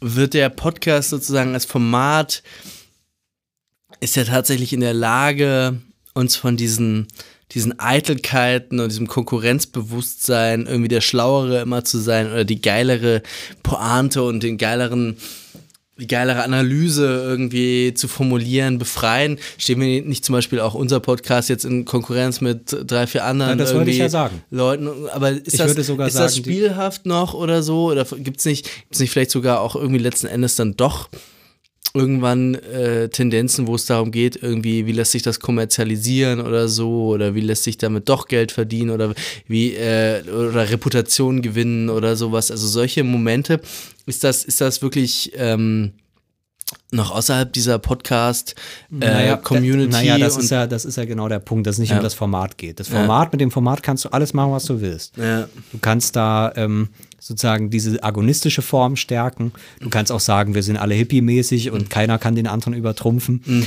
Das ist natürlich Quatsch. Ähm, äh, äh, also das heißt, diese agonistische Form, die halte ich dann für, für realistischer und auch irgendwie äh, okay, sagen wir Ja. so. Also natürlich, äh, dieses gemeinsam Übertrumpfen macht ja auch Spaß. Ähm, Aber genau, So, und da geht's, aber- geht's, so, aber, ähm, geht's ähm, jetzt um im, äh, du, das Moment des Übertrumpfens, das gilt das jetzt für die Podcasts untereinander oder gilt das für die, die Gesprächssituation sowohl im als Podcast? auch. Sowohl als okay. auch. Es geht ja sozusagen um den Diskurs. Okay. den Diskurs äh, und die Diskursteilnehmer, wie die sich im Prinzip organisieren. Ähm, und wo sie sozusagen ihre, ihre, ähm, ihre Ressourcen, ihre Ressourcen, ihre diskursiven Ressourcen herziehen. Ja. So. Und wie gesagt, da eben Plagiat ähm, nicht unbedingt wahnsinnig ähm, viel Sinn macht. Weil zum Beispiel auch, ähm, also auch so kann man diese Individualität quasi äh, oder diese Individualisierung von Content, die Personalisierung von Content, kann man so auch positiv deuten.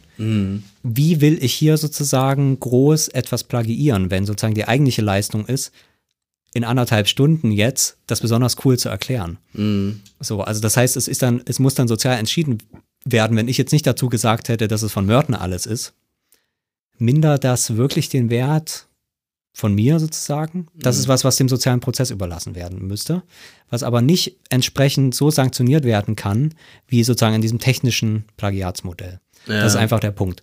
Dass dieses, um das noch abzuschließen, dass dieses Format öffentlich ist, natürlich für sozusagen die Reintegration in das Marktsystem und das Marktmodell, das Reputationsmodell durch Werbung letzten Endes, ne? weil je mehr Leute das hören, desto mehr kannst du Werbung verkaufen und je mehr du Werbung verkaufen kannst, desto mehr Geld verdienst du. Das heißt, die Reintegration dieses Formats in das alte System, beziehungsweise dann zu sagen, okay, wir machen jetzt auch unser wissenschaftliches äh, Scoring, machen wir jetzt nicht nur nach Zitationen und Impact Value und so weiter, sondern wir machen jetzt auch Podcast und äh, wie viele Leute, wie viele Follower hast du auf Twitter, kann man alles wieder reinholen und damit das System sozusagen länger, länger am Laufen halten und diversifizieren. Ja. Das finde ich auch richtig. Ähm, das heißt, ich habe ja jetzt sozusagen die Rebellion nur erklärt, also das komplett abzulesen.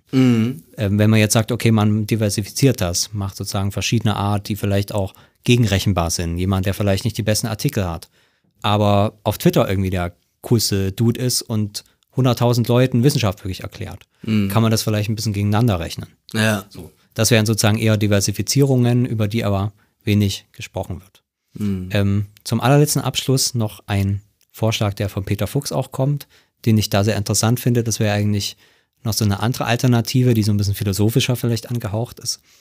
Der sagt, man könnte doch eigentlich, wenn jetzt quasi die Software nach und nach alle Plagiate ähm, enthüllen wird, und es gibt keinen Ausweg. Das, das ist ja das Lustige, das wissen wir ja alle.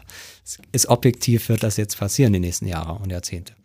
Ähm, dann muss man sich doch fragen, okay, was können wir vielleicht mit dieser Software noch sozial, an sozialer Intelligenz gewinnen? Und ähm, was er eigentlich vorschlägt, und ich habe das interessanterweise mir auch gedacht, unabhängig von ihm. Ich hoffe mal, dass ich das nicht doch irgendwie dann plagiiert habe, ähm, technisch gesehen, äh, dass man einfach sozusagen die Plagiatsoftware, die ja jetzt immer am Ende des Prozesses steht, ne? also alle Leute werden sozusagen sich selbst überlassen und dann am Ende kommt der große Richter und guckt nochmal nach, ob auch wirklich alle nach den Regeln gearbeitet haben. Man könnte ja sozusagen diesen Richter, der ja kein wirklicher Richter mehr ist, sondern einfach eine blöde Software, Ja. ähm, die könnte man ja in den Schreibprozess selbst einbauen. Ja. Und Peter Fuchs sagt jetzt, okay, wenn man den jetzt in den Plagiatsprozess, äh, in den Schreibprozess selbst einbaut, das heißt, man schreibt erstmal ganz entspannt, so effizient wie man will, dann sagt die Software, okay, hier und hier und hier und hier hast du plagiiert. Ja, was macht man dann? dann gehen wir an die Stellen und arbeitet die so lange um, bis die Software nicht mehr erkennt, dass man plagiiert hat. Ja. Dann ist sozusagen eigentlich äh, nur die Frage, okay, fünf Jahre später erkennt die Software vielleicht doch wieder, dass das äh, erkannt wird. Also es geht nur das Spiel weiter. Das ist die eine These. Peter Fuchs hat jetzt die These, dass gesagt wird, okay, in dem Moment, wo ich quasi das Plagiat durch die Technik identifiziere und dann so lange umarbeite, bis sie quasi nach den geltenden Regeln, und die geltenden Regeln sind in dem Fall die Softwareregeln, äh, nach den geltenden Regeln kein Plagiat mehr ist. Ja. Das heißt, ich habe meine Arbeit, alles, was ich geschrieben habe, und im Anhang steht hier äh, Software, ähm, äh, äh, Software so und so, ähm, bestätigt von der Universität XY oder von der Deutschen Forschungsgemeinschaft oder so, hat ergeben, ist äh, ein Original. So, und auf die, auf die Software hat man sich geeinigt, weil das sind die Regeln der Kunst ja. dann ist sozusagen durch diese, durch diese Technik das Plagiat zum Original gemacht worden. Qua Einigung der wissenschaftlichen Community, Und das ist ja im die Prinzip diesen, immer. sozusagen diesen Richter äh, eingesetzt hat, diesen Softwarerichter. Ich meine, der Richter existiert ja auch jetzt nur nicht immer als Software, sondern immer als Regel irgendwie, was weiß ich, ab drei Worte oder vier Worte oder wann auch immer. Ja, aber Ist die wird ja nicht eingehalten, weil die Leute keine Zeit haben, den Sachen wirklich zu lesen. Nee, nee, nee, das Also- ist klar. Also ich, ich will dir gar nicht widersprechen, sondern ich will, die, äh, will sozusagen das bekräftigen, indem ich sage, die, die Willkür der, der Software ist im Prinzip die Willkür der wissenschaftlichen Konvention. Also du kannst ja sagen, ein Zitat ist ab äh, drei Wörtern äh, anzugeben oder ab, äh, was weiß ich, ab äh, drei Zeilen dann irgendwie in einem, in einem Einschub irgendwie Ja. darzustellen oder so. Und diese Regeln, die sind natürlich wie immer irgendwie willkürlich äh, und genau in dem Sinne wäre das ganz, ganz erstrebenswert eigentlich, wenn, wenn das quasi irgendwie dir, dir irgendwie so eine Software erzählt eigentlich. Ja, hier übrigens, ähm, Ja. das, das entspricht noch nicht unserer Vorstellung von Originalität und ich, ich könnte mir jetzt so ganz postmodern gedacht auch durchaus vorstellen, dass das eben eigentlich relativ anregend ist, wenn die Software dir sagt, ah ja, okay, hier, das hat aber schon mal jemand so gesagt, äh, dann, dann sage ich es halt anders. Okay, vielleicht passiert was Neues dabei oder so. Also dieses, ja. Äh, dieses Dynamische, das Kreative, das könnte ja quasi auch in dieser, in dieser Reibung mit dieser blöden Softwareregel eben entstehen. Also Ja. ganz grundsätzlich Ja. finde ich das eigentlich einen sehr sympathischen Gedanken. Ja. Und man könnte sogar, wenn man das agonistische Element hat, weiterdenken. Vielleicht fühle ich mich sogar beleidigt durch die Software. Angestachelt, also wie Ja. du schon sagst, also nicht nur, dass da zufällig was entsteht, sondern ich werde angestachelt. Ja. Zu sagen, ja, wenn, wenn meine Software ergeben hat, dass das alles, ähm, dass alles schon hundertmal geschrieben wurde, tja, warum mache ich das dann überhaupt noch? So ungefähr. Ja, ja, genau. Also das ist eigentlich eine intellektuelle Provokation auch. Und ich finde es, finde es eigentlich absurd, wenn jetzt irgendwie die Software privilegiert für irgendwelche Plagiatsjäger nur zum Einsatz käme. Und das ist, das wie- also ganz deiner Meinung, es wäre eigentlich kein, kein irgendwie Widerspruch oder kein Instrument von, von irgendwie, von besonders ausgefeilten Plagiatoren, weil ausgefeiltes Plagiieren ist wieder Originalität. Das ist halt der Witz dabei. Genau. genau. So, Was anderes das kann man. ist, genau, das ist objektiv der Fall. ja. Das Problem ist nur, dass diese Objektivität des sozialen Prozesses nicht in den sozialen Prozess eingespeist wird bisher. Mhm. Weil quasi ähm, die Organisation von Wissenschaft nicht nach dieser Objektivität organisiert ist. Ja. Das heißt, äh, letzten Endes das Argument, äh, die Plagiatsoftware an die wissenschaftliche Ausbildung selbst zu überführen, ist letzten Endes ein Argument, Argument dafür, die Rationalität des wissenschaftlichen Prozesses zu steigern. Ähm, weil, äh, äh, das wollte ich zu dieser Willkür noch sagen, ähm, natürlich ist es die Willkür der Regeln. Das Problem ist ja zurzeit, dass diese Regeln nicht eingehalten werden. Weil es gewissermaßen dem Zufall überlassen ist, ob sich irgendein Plagiatsjäger gerade ähm, berufen dazu fühlt, dich zu vernichten oder nicht. Ja, also manche Leute hat es erwischt in der Bundesregierung, manche auch nicht. Es ist nur die Frage der Zeit, wann, wann der nächste dran ist. Ja. Wann sich, wie gesagt, irgendjemand, der die, diese Software kennt, äh, die Zeit nimmt nach Feierabend, um das zu machen. Ja. Ähm, äh, oder ob du sozusagen gestützt wirst von irgendwelchen anderen, wo dann von, von irgendeiner Kommission aus der Uni, wo du noch ein paar alte Leute von früher kennst, die dann sagen, ja, ja, okay, technisch gesehen war es ein Plagiat, aber ja, eigentlich nicht, nicht so richtig so. Und das sind aber alles sozusagen diese, diese, ähm, da ist nicht mehr sozusagen Willkür der Regel, sondern da ist eben einfach Regellosigkeit. Und zu sagen, okay, wir haben jetzt objektive Regeln, die jetzt nach diesem Zeitpunkt eben eingesetzt werden. Und aber, wie gesagt, das ist das Entscheidende, auch Teil des gesamten Schreibprozesses sind und dadurch ihre Verbindlichkeit bekommen erst, Ja. würde diese Rationalität steigern.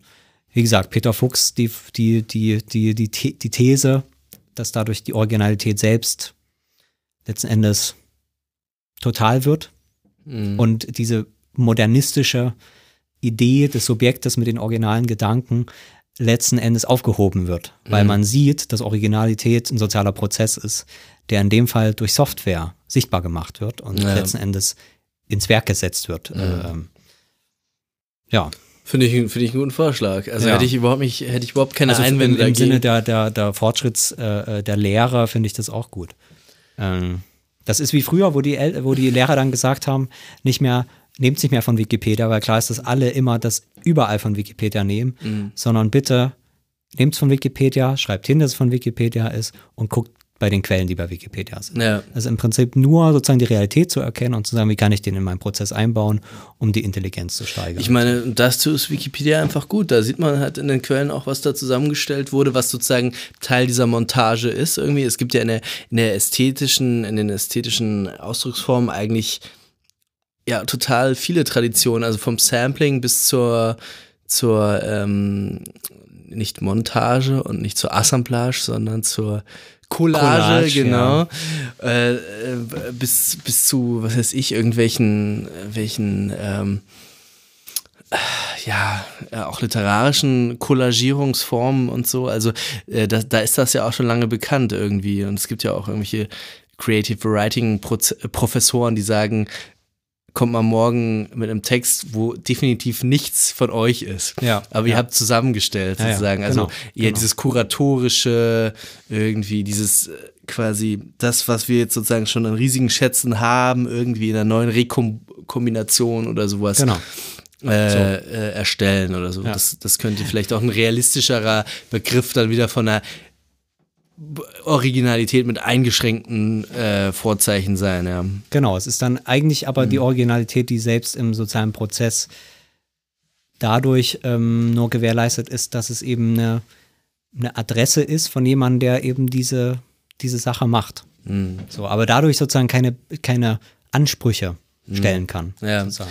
Das Ähm, also- also da hängt natürlich dann auch noch ganz viel so an, an wirklich ökonomischen Fragen ja auch Ja, dran. das gesamte also Karrieresystem. eigentlich eben das gesamte Karrieresystem, aber auch irgendwie die Ökonomie der symbolischen Güter eigentlich. Also ich meine, Ja, äh, also jetzt einfach so ganz, die wenn jetzt, Radikalität des wenn jetzt einfach ja. irgendwie ein Schriftsteller, ein Wissenschaftler, ein Künstler, ein Filmemacher dich fragt, ja, wovon soll ich denn leben? Also wer bezahlt mir denn jetzt dafür, für diese blöde Arbeit? Ja. Ich, ich bin ja bereit, meinen äh, universellen Originalitätsanspruch aufzugeben, aber dafür möchte ich bitte dann bitte mein stabiles äh, mittleres Einkommen bekommen dafür, dass ich diese Sachen produzieren kann für euch. Also sagt mir bitte ein Finanzierungsmodell, das jenseits von Urheberrecht funktioniert. Also solche solche ganz pragmatischen ökonomischen Fragen, die sind die scheinen mir noch ungeklärt zu sein und äh, Klar, hat das was damit zu tun.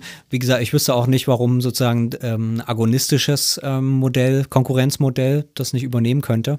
Also ich würde ja eigentlich eher sagen, dass äh, die Qualität gesteigert würde und die Konkurrenz eigentlich steigen würde. Das halte ich für, auch so für, für wahrscheinlich, weil man sich sozusagen nicht mehr über Patentierbarkeit von irgendwelchen billigen Begriffen wie, wie äh, Neogemeinschaft oder sowas äh, äh, ähm, ähm, äh, sozusagen das organisiert wird, ähm, sondern über, über diesen Agonismus. Und das heißt, es werden sozusagen eine andere Auswahl äh, äh, stattfinden. Also das heißt, an diesen, an diese, an diese sozusagen Gleichheitsmodell, das glaube ich dann nicht. Ähm, es ist sozusagen nur ein anderes Konkurrenzmodell, was aber natürlich dann sicherlich quasi als soziales Prinzip ähm, Ergänzungen bedürfte.